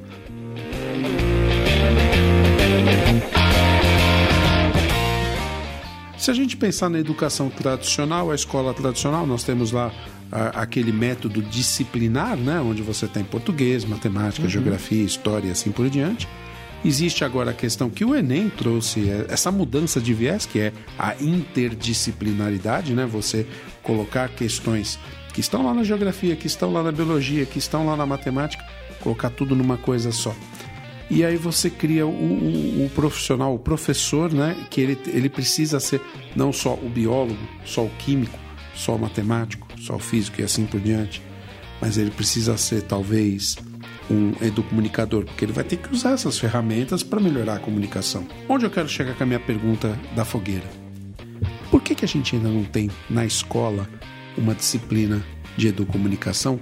Ou por que, que a gente não tem esse profissional atuando na rede pública de forma mais contundente? Porque eu não vejo ainda professores licenciados em educomunicação atuando nas escolas. Eu achei que eu ia botar mais na fogueira, não botei tanto assim. Ah. Calma, a gente tem uma estrutura hum. que é na educação brasileira que prevê determinadas áreas de conhecimento tendo professores instituídos nas escolas. Sim. Né? Agora a gente passou, está passando por uma nova legislação, uma transformação que chega agora à Base Nacional Comum Curricular. A Base Nacional Comum Curricular trata de algumas áreas de conhecimento que são, que tratam, que são disciplinas né? Ou seja, tem uma área específica, por exemplo, linguagens, e dentro da área de linguagens você tem sub-áreas. É, a, a, disciplinaridade ela surge dentro da, da área de conhecimento. Então, você tem lá ciências da natureza, então aí você fragmenta. Aí. Você tem as linguagens, né? Uhum. E, que é, e, aliás, foi um, foi um susto para mim quando ingressei no Estado, na educação, né? Perceber que educação física é uma forma de linguagem. Sim, sim. E eu não, não tinha essa percepção porque eu sou do tempo que a educação física era duas vezes por semana. Numa, num, num dos dias você ia lá correr em volta da quadra e no outro dia você ia jogar bola. Não havia a construção do conhecimento, né? E teoricamente, e aí um teoricamente bem enfatizado, não, não deveria ser assim, né? A educação física deveria ser uma, uma, uma outra linguagem a ser explorada. A educação física entra, entra com linguagens do corpo. Que não é tão explorado. Por pois isso é. que eu é. falei. Eu... Não, pois é. é. Tem essas guinadas. Agora, hum. ao mesmo tempo que você tem, na, na, leitura que a gente tem da Base Nacional como curricular, na terceira versão, que foi aprovada final, você tem ali algumas disciplinas mais valorizadas que outras. Por exemplo, essa pegada da, do, do ler saber ler, escrever e contar é muito mais forte do que outras disciplinas como história, geografia, artes. Hum. Né, que, que ficaram em segundo plano, você tem essa é uma estrutura que é dada nacionalmente e isso vem sendo replicada nos outros, nos outros âmbitos. Ou seja, quando você baixa do nível federal para o nível estadual e para o nível municipal, a, a, rede, a rede estadual e a rede municipal vão implementar algo que é pedido pelo, pela, pelo federal, pelo Sim. âmbito federal. E aí você tem ali um espaço que você tem que cumprir uma carga horária com determinadas disciplinas para atingir um determinado objetivo. Certo. Se você tiver algum espaço a mais, você põe o que você quiser. Esse é o plano ideal. Perfeito, Sim. muito bom. Mas existe um plano real, né? Onde, por exemplo, você. Ah, a escola tem liberdade para definir a sua grade horária. Isso logo no começo do ano. Sim. É, a gente, enquanto funcionário administrativo, uma das nossas atribuições é digitar essa bendita grade nos sistemas informativos da educação. E fala: ah, a escola tem total liberdade para criar uma disciplina. Se eles quiserem, ah, uma comunidade com orientais, vamos fazer cultura, é, uma disciplina cultura japonesa? Ok, você pode fazer. Sim. Isso é o que prevê a lei. Mas isso não acontece. Por quê? Porque vem a recomendação lá de cima que eles não têm um profissional habilitado para ministrar essa disciplina e, portanto, você segue o modelo padrão que é mandado para todas as 70, 80 escolas onde as diretorias de ensino têm suas jurisdições e você acaba tendo a repetição do velho modelo disciplinar história, geografia, matemática, português e, e assim que, por diante. O que acontece? Você, algumas escolas que têm um plano político-pedagógico bastante trabalhado, bem instituído e com a comunidade fazendo parte desse plano político-pedagógico, você vai ter não necessariamente disciplinas, mas projetos que acontecem no contraturno, ou projetos que acontecem de final de semana, ou alguns projetos que são eixos transversais, que até o que pensava, que, que acontecia nos PCNs, nos parâmetros curriculares nacionais, tem alguns eixos transversais que você vão trabalhar essas questões que são específicas Sim. do plano político pedagógico da escola. É, mas aí falando em Estado, estamos falando das escolas de tempo integral. Sim. Que não são maioria. Sim, Não temos oportunidades iguais para aquilo que deveria ser igual para todo mundo. Pois é, e assim, aonde a educomunicação vai entrar nesse sentido? É a minha próxima pergunta. ou, ou, em algum, ou em algum projeto que seja transversal, ou seja, inter ou transdisciplinar. Você vai desenvolver um trabalho específico ali na comunidade que vai atravessar tudo, ou vai ser no contraturno. E de novo recaímos nas e no questões con- da escola de tempo E no integral. contraturno, o que tem acontecido às vezes no contraturno com o partido comunicação é pelo mais educação que estava acontecendo, aí a gente perdeu um pouco de, de verme em relação a isso. Então vai acontecer nesses, nesses âmbitos, porque a educomunicação ainda não é reconhecida como uma disciplina no âmbito federal. Não, e, e acho que nem seria cabível ela ser vista como disciplina, mesmo porque a educomunicação ela é integrativa. Pode ser, mas pode ser uma disciplina também. Se você pensar, se você tiver um espaço garantido semanalmente, vamos supor de duas aulas por semana, e aí, claro, não tô, não tô disputando nesse a ideia, a gente tá falando de um, de um espaço totalmente Sim, a gente tá aqui. ensaístico, a gente Ah. não tá disputando Aqui Platão puro, né? a gente não está disputando área, é, é espaço com nenhuma outra disciplina, mas vamos supor que você tivesse garantido duas, duas horas para trabalhar com seus duas aulas para trabalhar com, com, com, com seus estudantes, alguma coisa com educomunicação, você poderia trabalhar a leitura crítica dos meios, você poderia desenvolver algum projeto transdisciplinar com as outras disciplinas que eles já têm. Você pode produzir de repente um vídeo que conecte com a disciplina de história que vai falar talvez alguma coisa que também colabore com a disciplina de línguas. Pode ser. Que é a transversalidade. Exatamente, só que você tem aquele espaço garantido para isso, daquelas duas horas aula para você trabalhar isso. E aí você trabalhar de alguma maneira com pedagogia de projetos. Mas poderia ser uma disciplina? Sim. Pode ser visto como, como um eixo transversal? Também pode. Mas existe uma dificuldade porque a estrutura que vem nos diversos, no- nos diversos níveis da educação brasileira dificulta um pouco essa relação. Sim. Mesmo porque nós temos ah, sempre o viés político, né? Onde é, há um novo governo e nós estamos à vésperas aí de uma nova uma nova eleição, independente de quem vai ganhar, nós vamos ter de novo aí mudanças é, estruturais, né? Aquilo que deveria zelar pela aplicação do que prevê a lei de diretrizes e bases da educação, você vai ter lá um viés ou mais à direita ou mais à esquerda, e não é nem o caso da gente dizer qual está certo ou errado aqui, não é o escopo, mas você vai ter uma alteração. Existe lá quem defenda a transversalidade, tem gente que defende lá, ah não, temos que ter as disciplinas essenciais. Existe aí um parâmetro curricular nacional a ser definido que está falando em grandes áreas de conhecimento. Sim. E isso tudo acaba atrasando, na verdade, Tem um é- grupo que, defende, que, que, que pressiona pra gente ter melhores resultados nos, na- nas provas internacionais de avaliação. É, porque o que interessa é a gente mostrar que está melhorando a educação. E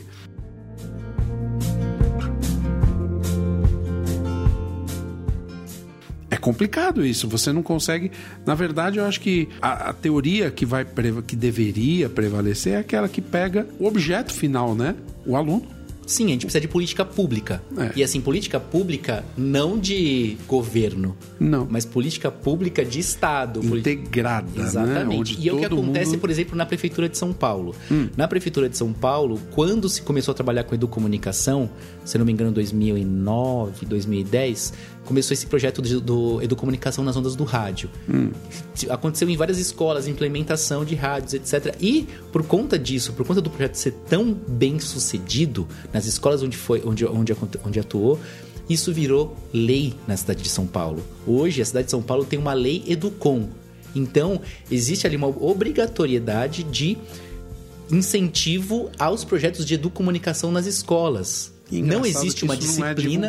né? Não existe uma disciplina Hum. né, de educomunicação, mas tem esses projetos como rádios escolares, projetos de fotografia, e existe uma obrigatoriedade na formação de professores em educomunicação. Então, existe um núcleo de educomunicação que oferece formação para os professores, que a, essa formação pontua para para progressão profissional. Nessa formação tem, tem, tem formação de fotografia, de vídeo, de rádio, vídeo performance, imprensa jovem, diversos temas onde esses professores fazem cursos de 20 horas e eles implementam, a partir desse, desses conteúdos que eles vão trabalhando nos cursos, eles vão implementando projetos nas suas escolas. E é lei. É política pública e está acontecendo. Isso pode, de repente, ter, ter, ter uma lei desse tipo no estado de São Paulo ou federal, quem sabe, né? não necessariamente ser uma disciplina, mas algo que incentive com que esses projetos de comunicação aconteçam. Tanto e eles que... deveriam ser mais divulgados, né? Porque, por exemplo, eu desconhecia o fato de que havia uma lei amparando esse, esse viés aí, esse novo formato de se transmitir o conhecimento. Eu desconhecia realmente. Fiquei sabendo agora por você. Não há divulgação. Se você entrar no site da prefeitura, da Secretaria Municipal de Educação, você vê esses projetos e muitas coisas acontecendo. Mas é, é, é triste porque o educador mais antigo talvez seja um pouco reticente a, a, essas mudanças, né? Porque eu vejo, e aí de novo, né, colocando a minha prática em outras. Nas escolas que eu trabalhei, né? Muitas vezes o educador mais antigo, mais, mais tradicional, vamos dizer assim, para não, não, não, não entendo o tom crítico, mas ele é avesso a mudanças, ele é avesso a, a, a inovações. Talvez ele, ele, acabe colocando muitos obstáculos. Isso acontece na, na prefeitura ou por ser uma medida, é, digamos assim, por força de lei, acabam ah, vamos aceitar. Não, não tem a obrigatoriedade de eles colocarem projetos em prática, mas hum. muitas, muitas escolas optam por isso porque sabem que dá, sabem que dá, que dá resultado. Sabem que faz sentido que dá resultado. Mas sim, vão ter, vão ter pessoas que, que não vão, fazem, até faz uh, os processos de formação e não implementam é, é, cursos, e não implementam projetos nas suas escolas com isso.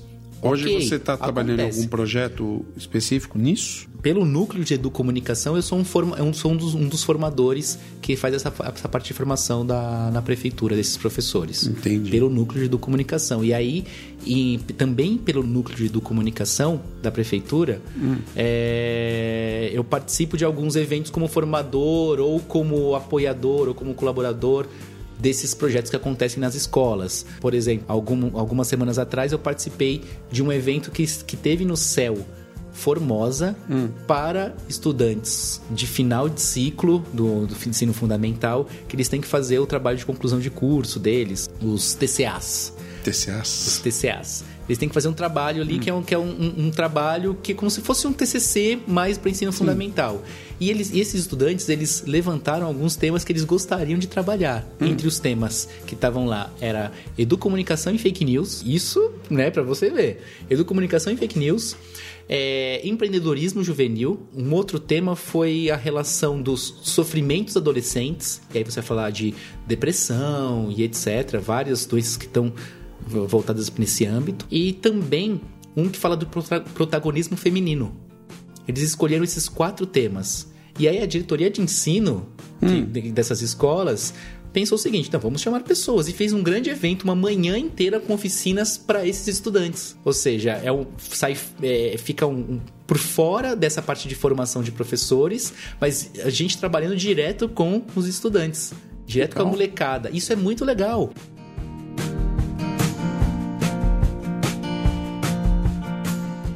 Participei de um, de um evento que chama Tec Festival Tecnocultura, elaborado pela diretoria de ensino da freguesia do Ó e Pirituba, que se juntaram para fazer esse evento, que fala de, além de formação de professores, também traz estudantes de algumas das escolas para fazer curso com esses professores de temas variados que falam da questão de como utilizar as tecnologias e como pensar construção de identidades, como pensar essas relações culturais que a gente tem no nosso cotidiano dentro da escola. Olha que barato. E, é, e foi um, foram dois dias inteiros de reflexões, oficinas e, e, e mini cursos falando desde fotografia, grafite, falando de robótica a um papo sobre como é que, a, como é que o negro aparece na sociedade. Como Poxa. é que é visto o negro. Então é muito rico. Então são essas oportunidades que eu tenho, que eu venho tendo participando desses processos do núcleo, do núcleo de educomunicação. E além disso, também eu tra acabo trabalhando com educomunicação em outros espaços, como por exemplo a, um- uma organização chamada Viração. Viração Educomunicação, que é uma nasce como uma revista que é uma revista colaborativa feita por diversos adolescentes e jovens do Brasil todo e eles produzem materiais que, e, e decidem em conjunto, de forma colaborativa, como é que a revista vai aparecer, qual, qual que vai ser a capa, que temas que vão ser tratados nessa revista. É uma forma educomunicativa de produzir também. Olha só, esse menino fotografa. esse menino faz eventos aí para a pessoa fazer a sua própria máquina fotográfica e fotografar. Esse menino propõe aí uma nova, uma, uma nova visão sobre a educação e colocar aí novas práticas de comunicação dentro da educação. É completo praticamente. Faz cafezinho bom também? Ah, faço café. Eu faço um café bom, sim. Eu faço um café bom. Mas é, é- é- eu acho que é o importante, né? E nesse momento eu tô fazendo um doutorado em arte e educação, fazendo essa relação da comunicação e da, da, da- Poxa vida, você passou por tantas coisas, né? Vamos lá. É, rádio e TV? Eu, não, eu sou técnico em eletrônica também. Você, então vamos do começo. É, então, é, pré-primário completo. técnico eletrônica, vamos partir daí. É, vamos, vamos um pouquinho mais à frente. Técnica eletrônica, rádio e TV, você tem a, forma, você tem a, graduação Sim, em rádio e TV. sou- Tenho o meu DRT Olha de, só. de- de radialista. Invejo o senhor.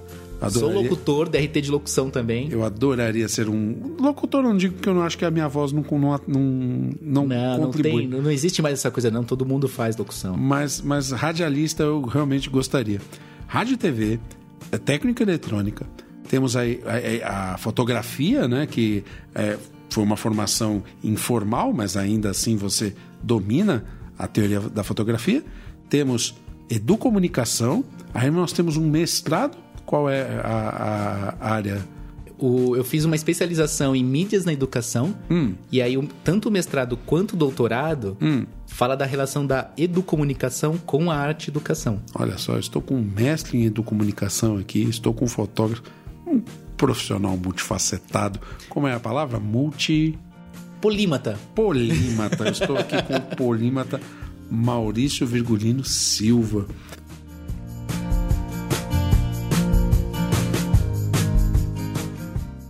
Você está ouvindo Um Papo Qualquer, o podcast do site Um Blog Qualquer. Ouça, compartilhe e divirta-se. Poxa, você trabalha em tanta coisa. Sobra tempo pra vida pessoal, cara? As pessoas normalmente falam que quando a gente começa a fazer um doutorado, etc., a gente não tem vida social, né? Porque a gente tem que mergulhar aí nos livros, etc. Sim, a gente tem que mergulhar nos livros, não é fácil, não é simples. Tem aquela Mas- relação ótima, né? Aquela bibliografia ótima. Começa por aqui, né? Aí você vai ver. A sua vida se encerra na bibliote- nas bibliotecas da USP, né? Mas o mais importante é quando você acredita muito, e aí não é livro de autoajuda, tá? Vai, vai parecer livro de autoajuda, mas não é. é que assim, pelo menos pra mim, como eu acredito muito no que eu faço, né? é, tanto na questão de, do posicionamento político, quanto no posicionamento educacional, é, de vida mesmo, eu acredito muito no que eu tô trabalhando. Pra mim, embora seja trabalhoso, É prazeroso. é prazeroso. Eu costumo falar que eu me divirto fazendo. É nítido isso em você. Em- Quem vê você falando sobre as suas áreas de atuação, quando você falou de fotografia, você fala com entusiasmo. Quando você fala em educomunicação, você fala com entusiasmo. Quando falamos aqui do Pinrolê, você também falou com entusiasmo. É visível, você transparece essa, esse prazer, esse deleite que você tem em fazer as suas atividades. Mas é isso, porque assim, de boa, a vida não é fácil. Não é, fácil. Não é fácil. Nem um pouco. Então, se a gente tiver que sofrer, a gente tem que sofrer sofrendo com as coisas que a gente gosta de fazer. Porque por mais difícil, por mais trabalhoso que, que seja, a gente tá se divertindo. Porque ficar ali horas no final de semana fazendo um trabalho com fotografia alternativa ou com um processo de fotografia que nem eu também faço que é um que é que é uma fotografia em placa de vidro. Meu, é tão trabalhoso aquilo, por que você se diverte com aquilo? Porque é legal.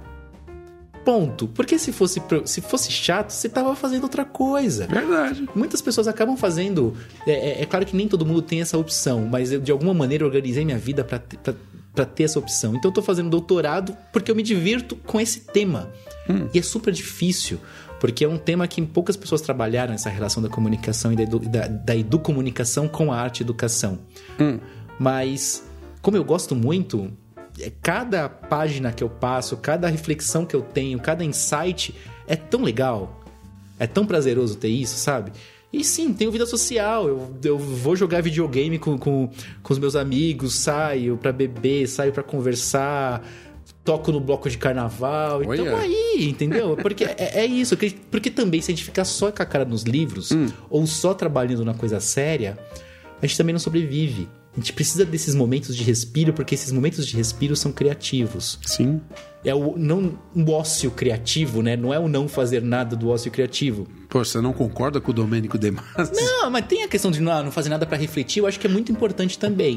Hum. E é muito importante aquele momento que você fala, ok, Vou ficar só cozinhando as coisas, burilando as coisas. Burilar. Só... Adoro falar burilar. Agora. Você disse hoje para mim que falei. você ia usar essa palavra. Agora, a gente precisa desses momentos de respiro, uhum. porque senão a gente enlouquece. A gente precisa de saúde mental. Sim. Não é só o trabalhar, não é só o, o cara no livro, não é só o dedo na câmera, não é, não é. É isso, a gente precisa desses momentos de respiro. Mesmo que sejam mínimos. Eu não preciso viajar viajar para um lugar super longe hum. da minha casa para poder ter um momento tranquilo. Eu posso ter um momento tranquilo saindo com o meu amigo, sentando na, na, na praça e, sei lá, falando bobagem. Esses ouvindo, momentos. Ouvindo na casa de um amigo gravar podcast. Não é, não é, não é legal isso? É, legal, é isso. A gente tem que ter esse momento de respiro, de reflexão, para poder entrar na parte difícil das coisas. Que aí a gente vai com, com vontade, vai com gana hum. e com força de, de, de, de encarar essas dificuldades. Que legal.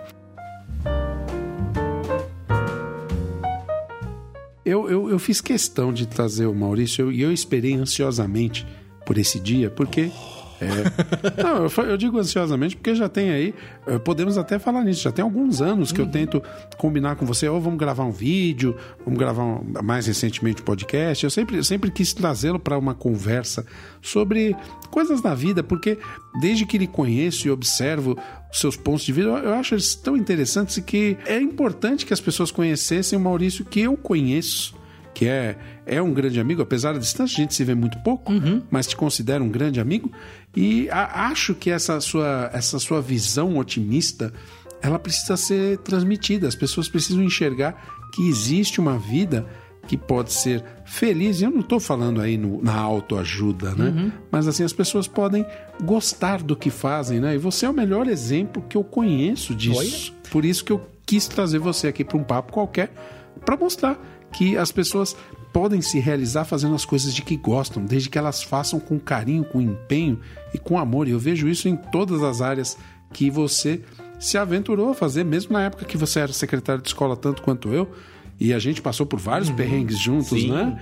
E eu lembro do seu esforço de dedicação enquanto secretário, depois na área fotografia, fazendo fotos sensacionais que dava vontade de morder a tela do monitor, de tão bonitas que ficavam as fotos de comida. Depois na educomunicação, quando nós conversamos sobre educomunicação, quando tivemos oportunidade de conversar, e aí eu fico me deliciando com o seu Instagram lá, vendo os seus pinrolês, que eu acho sensacional. Eu te admiro e eu queria te dizer isso. É, é de público, porque por ter toda essa admiração por quem você é, é que eu quis trazer você aqui para o meu público conhecer você. Uhul. Maurício Virgulino Silva. Durante a nossa conversa séria, sisuda, uhum. nós conversamos, puxa vida, né? Dois letrados conversando. Agora eu vou. Esses pseudo intelectuais. Agora a gente vai avacalhar um pouquinho. Na verdade, as curiosidades minhas, né? Hum. Primeiro, cinquentinha é importante por fotógrafo, sim ou não? Ah, cinco... eu fiquei pensando do que ele tá falando. Ah, não, eu tenho, eu tenho, eu gosto da cinquentinha. A maior, a maior parte das minhas câmeras, que eu tenho ah. poucas, né? Tem gente que coleciona, tem várias. Ah. Mas eu tenho algumas que são as lentes normais. Uhum. Eu, eu gosto bastante das lentes normais. É só, só pro público leigo, né? Eu também me considero leigo, tá? Mas é que assim, todo mundo fala que o, o fotógrafo tem que ter a tal da lente 50mm, né? Com abertura focal lá 1.8, 1.4, uhum. pra fazer o tal do efeito bokeh. É uhum. que fala? É bokeh. Bokeh. É com H no final. Desfocado né? Aquele só aparece você e o resto é um borrão. E aí eu falei, Não, tem alguns trabalhos que ficam lindos com a cinquentinha. é, aí eu, eu falei, eu me prometi que faria esta pergunta pra você, cinquentinha é fundamental? Ah, não, é, é- é divertido, eu gosto muito das cinquentinhas. Tá, as cinquentinhas são boas pra você. Ah, sim, claro. Então tá bom. E aí agora eu vou te pedir. Tem uma história sensacional do tempo da faculdade que a gente vai contar numa outra conversa do anão. Você vai contar. Eu vou contar a Essa história. história do anão é sensacional, gente. Eu vou contar a história do anão tal como ela aconteceu. Ele vai contar o que ele viu, a testemunha da história, e depois eu descobri que realmente ele tinha razão. O anão foi apagado da história. A história fez jus à minha verdade. É, demorou alguns anos, mas provou-se ser verdadeira a versão do Maurício. Mas É, essa lá no história. Nota 3, o pessoal que tava com a gente no Nota 3 aquele dia tem que ouvir isso daqui pra falar: olha, o Maurício tinha razão. Eles vão ouvir porque isso vai ser publicado na internet. Os notas, né? Nós, nós dávamos notas aos botecos que frequentávamos, né?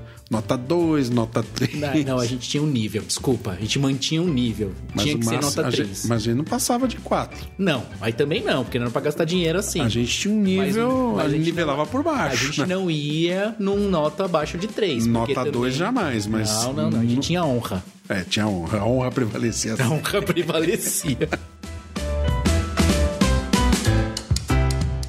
Maurício, eu queria pedir para você deixar aí alguma dica, alguma coisa, alguma sugestão de seja um evento, seja um, um filme, um livro, o que você quiser. O espaço é seu. certo. No momento de Ahá. hoje. Aproveitando no momento de hoje que nós estamos Ahá. vivendo. Ahá. Quando é que vai ser publicado isso aqui? É... Semana que vem. Semana que vem. Tem me, deram, me, deram uma dica esses dias que eu achei legal revisitar. Ah, É bom assistir, sabe qual? Ah. Tem um, um filme que me que relembrar que eu achei, eu me diverti muito no começo, depois eu sofri muito no final, Hum. que é um filme que chama Ele Está de Volta. Como que é? Ele está de volta? Eu vou, eu vou, eu vou ver aqui, calma aí. É um filme maravilhoso. Nesse momento, Maurício recorre ao pai Google, sabedor de tudo e todos. Que o problema é que eu nu- nunca lembro dos nomes, por isso que eu fotografo. Estamos aguardando ansiosamente. Ele está de volta. Antes, eu posso, eu posso dar duas dicas? Claro, né? já que pensando de momento. Uma, uma das dicas é Itaú Cultural, Avenida Paulista, tem a exposição do German Lorca, Hum. com fotografias analógicas, ampliadas mesmo, papel fotográfico. Não é aquela coisa impressa, tem uma fotografias ampliadas, laboratório fotográfico mesmo, e também com câmeras fotográficas que o próprio German Lorca utilizava. Vale ver, vale muito ver. É exposição. É uma exposição. Ela tá. Ela tá. Se eu não me engano, vai até o final de novembro. Ah, então dá tempo. O filme Ele Está de Volta, ele é um, um romance que foi feito em 2015, né? Uma- na verdade, o romance é de 2012, um livro de 2012 que foi adaptado para o cinema em 2015, que trata da volta de um personagem muito curioso na Alemanha. Ele volta à vida. É o do Hitler? Exatamente. É aquele que tem o meme nos vídeos na internet lá? Exatamente, exatamente. Do nada ele volta à vida onde era o bunker dele. Tá, ele aparece, ele sai do mato, assim, do meio das plantas, e sai e fala: Eu sou Hitler. E as pessoas não levam ele a sério. E aí vai decorrendo todo o filme. E vira uma grande piada no começo do filme. Esse assim. filme tá, tá em cartaz? Tá no Netflix? Eu acho que tava no lugar? Netflix, eu assisti no Netflix. não sei se tá no Netflix, já falamos tanto de vocês aqui, queridos. Tanto. Tá na hora de vocês lembrar da gente, não? É, o Jabá. Sim, Jabá. sim, sim, é, né? A gente Então, fala tanto Netflix. É um filme bacana, chama Ele. Está de Volta. Ele Está de Volta é um livro que virou filme. Hum. O filme é bem bacana, o personagem tem, tem a toda a cara do Hitler, assim, muito bem. Uma montagem muito bem Direito feita. ao bigodinho e tudo Com mais. direito ao bigodinho e tudo mais. E, e é muito divertido no começo. É muito divertido no começo. Já dando um quase spoiler. Porque depois é- não é tão divertido. Assistam. Assistiremos. Assistam- assistiremos. Eu não assistam. assisti, mas assistirei. É um ótimo, é um ótimo, um ótimo filme pra assistir com a família. Ai, ai, ai. Não, não Considerando o acontece. vídeo que ele me mostrou agora há pouco. Anima- sobre- anim- animais não são maltratados, fique tranquilo. Considerando um vídeo que ele me mostrou aqui agora há pouco, que eu não, não dá pra dizer que é fake news. é, nessas épocas de campanha, essa semana. É uma semana difícil, né? Sim, sim. Uma semana, semana difícil. bastante difícil. Tá. É, deixa eu só fazer uma última pergunta, voltando um pouquinho à fotografia, que eu acabei deixando passar, vou perguntar agora. Quem são suas referências em fotografia? Quem são as minhas referências em fotografia? Porque, assim, o leigo, quando fala, ah, vou comprar um livro de fotografia, com todo respeito ao fotógrafo, vai lá na Livraria Cultura e já vai procurar alguma coisa de Sebastião Salgado. Uhum. Não desmerecendo. Tem a sua qualidade. Ele tem a qualidade, ele tem os méritos dele, afinal de contas, ele não é o Sebastião Salgado à toa. Mas existem outros. E aí a pergunta que eu te faço é: esses outros, quem são os caras que fazem a sua cabeça? Eu. É, é engraçado isso, né? Porque se for para dizer que um fotógrafo que é referência total para mim desde os grandes fotógrafos. Eu gosto muito de vários. Hum. Gosto muito de vários fotógrafos. Deixa eu pensar aqui. Os brancos dos nomes. Aí eu ponho aquele meme uma hora depois. É. Calma aí. Uma hora depois. Enquanto Maurício procura aqui, eu ganhei uma uma fã aqui comigo, participando da gravação. Ao meu lado aqui, Mariana Curi Marques. Tudo bom, Mariana? Oi, filha. Tudo bem? Você vai o quê? Tomar banho. Você vai tomar banho? Tá certo. Nos nossos estúdios do Um Papo Qualquer, presença de Mariana Curi Marques, informando a todos os nossos ouvintes que ela vai tomar banho. E sim, eu gravei isso.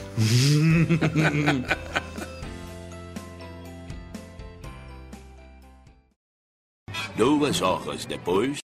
Bom, um, um fotógrafo que eu não necessariamente como referência, mas é um fotógrafo que eu gosto muito, sempre gosto de ver as fotos dele. Quando teve exposição aqui em São Paulo que eu pude ir, foi sensacional. Eu falei, nossa, que legal! Ou um cara que eu compraria fotografias dele hum. é o André Kertész.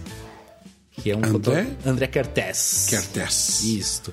Eu gosto muito do, do trabalho dele. Agora, é, é, é, no meu dia a dia, no, na minha forma de pensar as fotos, é, que aí pensando como referência mesmo, eu gosto de ter como referência as pessoas que eu tenho contato. E é muito legal isso. Hum. Por exemplo, o próprio Rogério Albuquerque, que eu fiz assistência para ele durante muito durante algum tempo, né? Durante muito tempo. É, você mencionou o nome dele no começo da conversa, né? Isto. E hoje ele é um amigo meu. Hum. Ele é uma referência para mim. Que legal. Agora, pensar na, nas fotografias pinhole, por exemplo, os meus amigos que são do pinhole, eles são referências para mim. E a gente vai conhecendo outras pessoas que estão nesse fluxo de produção, que são fluxos que são próximos do meu, dos meus, eu começo a entender essas pessoas como referências minhas, né? No, no grupo, no Imagineiro, que é o grupo que a gente produz fotografias em placa úmida de colódio. Eu pego algumas pessoas que estão lá, como Roger Sasaki, também é referência minha. Simone Wicca, referência. Elizabeth Lee, referência. Eu vejo essas pessoas produzindo e como elas produzem, como elas pensam o, o, o processo delas. E, e para mim se torna uma referência. É, é, é, acho que é mais eles, mais esse pessoal para mim que, que tá construindo comigo as questões que me servem como referência do que necessariamente um grande fotógrafo que foi. que, que, que é super reconhecido, sabe? É... O mais palpável, né? Aquilo que é palpável. Porque, é uma, porque, é, é, porque é uma referência que, além do contexto, além de estar na, no mesmo fluxo, de, mesmo fluxo de pensamento que eu, hum. são pessoas que entender e vê-los trabalhando é sensacional. A Rosângela Andrade no laboratório, para mim, é referência, sabe? Hum é, é isso. Eu olho as fotos do, de, desses fotógrafos super reconhecidos, mas entender esses, esses processos de cada um desses meus amigos, colegas e parceiros com quem eu tenho encontrado no, nesse cotidiano, para mim eu entendo mais como referência. E a gente encontra link pro trabalho desse pessoal? Pô? Ah, vários, né? Você pega a Rosângela Andrade no, no, no Imágicas, você pega o Rogério Albuquerque, próprio rogeralbuquerque.com.br. Hum Aí, Imagineiro, que é o grupo do Roger Sasaki, você vai encontrar um contato dessas diversas outras pessoas que, que eu citei aqui. A Beth Lee, com câmera preta também. Hum. Ela tam, também é, procura câmera preta, você vai encontrar a Elizabeth Lee. São pessoas que, que, que para mim me passam muito muita felicidade de tê-los, de vivê-los trabalhando, sabe? Olha que legal. É, e aí eles me servem como referência, assim, porque eu consigo entender que é possível porque eles também estão na mesma pegada, eles estão no mesmo rolê. Entendi. Ou o próprio pessoal do Pin Rolê também, pega o Daniel, a Luciana, a Nana, o Barreto, o Carlos, que são pessoas que também estão produzindo e produzem tantas coisas legais que fazem diferente do que eu fazia, mas justamente por fazer diferente, por pensar diferente, algo que você quer mais ou menos o mesmo material que eu estou utilizando, se torna referência. Porque se eu nunca pensei isso, por que, que eles estão pensando essa coisa? Que legal! Olha só. Eu queria que o ouvinte que está nos ouvindo agora tivesse a oportunidade de ver a expressão do seu rosto quando você está falando disso, para entender aquele, aquela fala minha anterior sobre o prazer que você tem das coisas que você faz. Você faz com prazer e com um deleite que é inenarrável. Só mesmo vendo a sua expressão. Olhando aqui para você agora, eu fico maravilhado, um pouquinho de inveja, aquela invejinha saudável, de ver é, o quão é, bacana é para você esse meio em que você está. Quanto à educomunicação, acho que no momento só a USP oferece o curso, né? Num... Tem a licenciatura é, hum. na, na USP, tem um bacharelado, hum. que inclusive é, é, começou antes da USP, hum. que é na Universidade Federal de Campina Grande. Ah, tá. São as duas referências São, atuais. Como graduação, sim. Hum. E aí tem diversos é, diversas outras universidades, faculdades que oferecem ou disciplinas de educomunicação hum. ou projetos, algum projeto específico que fala de jornalismo ou educomunicação, radialismo e educomunicação. Entendi. E algumas pós também, né? Hum. Algumas pós também você vai encontrar e cursos livres. Bacana. Pela Associação Brasileira de Profissionais e Pesquisadores em Educomunicação, a BP Educom, oferece alguns cursos livres também. Vamos colocar todos os links lá na descrição. E por falar em links, seus contatos. Sim, Maurício Virgulino, você me encontra no Instagram, no, no Facebook, Instagram. no Instagram. É. Maurício Virgulino no Instagram, Maurício Virgulino no Facebook. E Ara Fotografia também, se procurar Ara Fotografia. O portfólio da Ara está disponível, o pessoal sim, vê? Sim, sim, sim. Estou renovando o site. Uma hora vai sair o site, o site novo, mas também você pode acompanhar o material pelo Facebook, pelo Instagram que também a gente Engraçado, eu, eu tô tirando sarro no negócio do site, porque já tem uns anos que ele fala que está renovando esse site. Ah, mas é, são muitas. Então, algumas coisas ficam de lado em alguns momentos do site. Mas a produção continua, tamo aí. Legal. O importante é isso. Gente, foi uma conversa deliciosa. Deixamos alguma coisa de lado? Devemos ter deixado, sempre mas... Sempre deixa, sempre deixa, mas não tem problema. mas... fica, fica, fica, Quando a gente lembrar hum. do que esqueceu... A gente senta e grava a gente novamente. senta e grava novamente. Eu quero desde já deixar o convite para você vir aqui novamente para comer pão de queijo, tomar refrigerante e além disso gravar um bom podcast, bater um bom papo, que eu acho que é o que falta nesse mundo, né? Onde é, muita intransigência, as pessoas querendo cagar a regra, né? De repente falta isso, uma conversa, né? um diálogo, onde as pessoas podem falar sobre, sobre as coisas que acreditam, sobre as coisas que pensam, sobre as coisas que gostam. Maurício, agradeço muito sua presença, obrigado. Venha mais vezes, você é da casa. Um grande abraço. Muito obrigado, muito obrigado mesmo pelo convite. Tamo aí. Tamo, no, tamo no rolê. Tamo no rolê. E não esquece, tem Pin Rolê aí em novembro. Isso aí. É.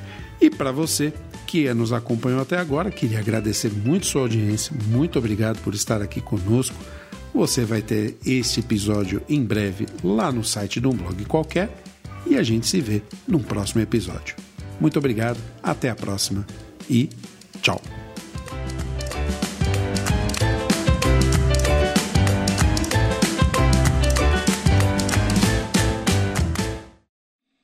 Uau!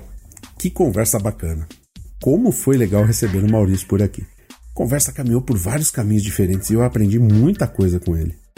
Se você se interessou sobre fotografia ou educomunicação, acesse os links da descrição e programe-se para os próximos pinrolês que vão acontecer no futuro. Inclusive, um agora acontece esse sábado, é só você olhar na página do Facebook, lá do Pinrolê, para você se inteirar. Nas dicas desse programa ficam as sugestões do Maurício que ele comentou ao longo do programa. Os links você vai encontrar todos na descrição. E fica como dica também, mais uma vez, o episódio do Alto Rádio Podcast. Mais uma vez eu digo, ficou muito legal. Confere lá que tá bacana. Gostou da nossa conversa de hoje? Deixa lá seus comentários no blog ou então me manda um e-mail. Usa lá o contato blogqualquer.com.br. Conta para mim sua opinião, que você gostou, que você não gostou. Vamos bater um bom papo. A sonorização deste áudio contou com músicas dos compositores Erling, Fat Hat, Clan e todos estão lá no YouTube. Além disso, tivemos músicas do Kevin MacLeod, Audionautics, Ruma Ruma, Jimmy Fontanese, Silent Partner, Jamie Jams e também do Free Stock Music. Todos os links lá na descrição, a relação completa tá lá. A edição e pós-produção é feita por esta besta que vos fala e eu fico por aqui. Espero que você tenha gostado do programa. Eu sou Ricardo Marques, editor do site Um Blog Qualquer, e agradeço muito sua audiência. A gente se vê no próximo Um Papo Qualquer. Um abraço, fique bem, tchau!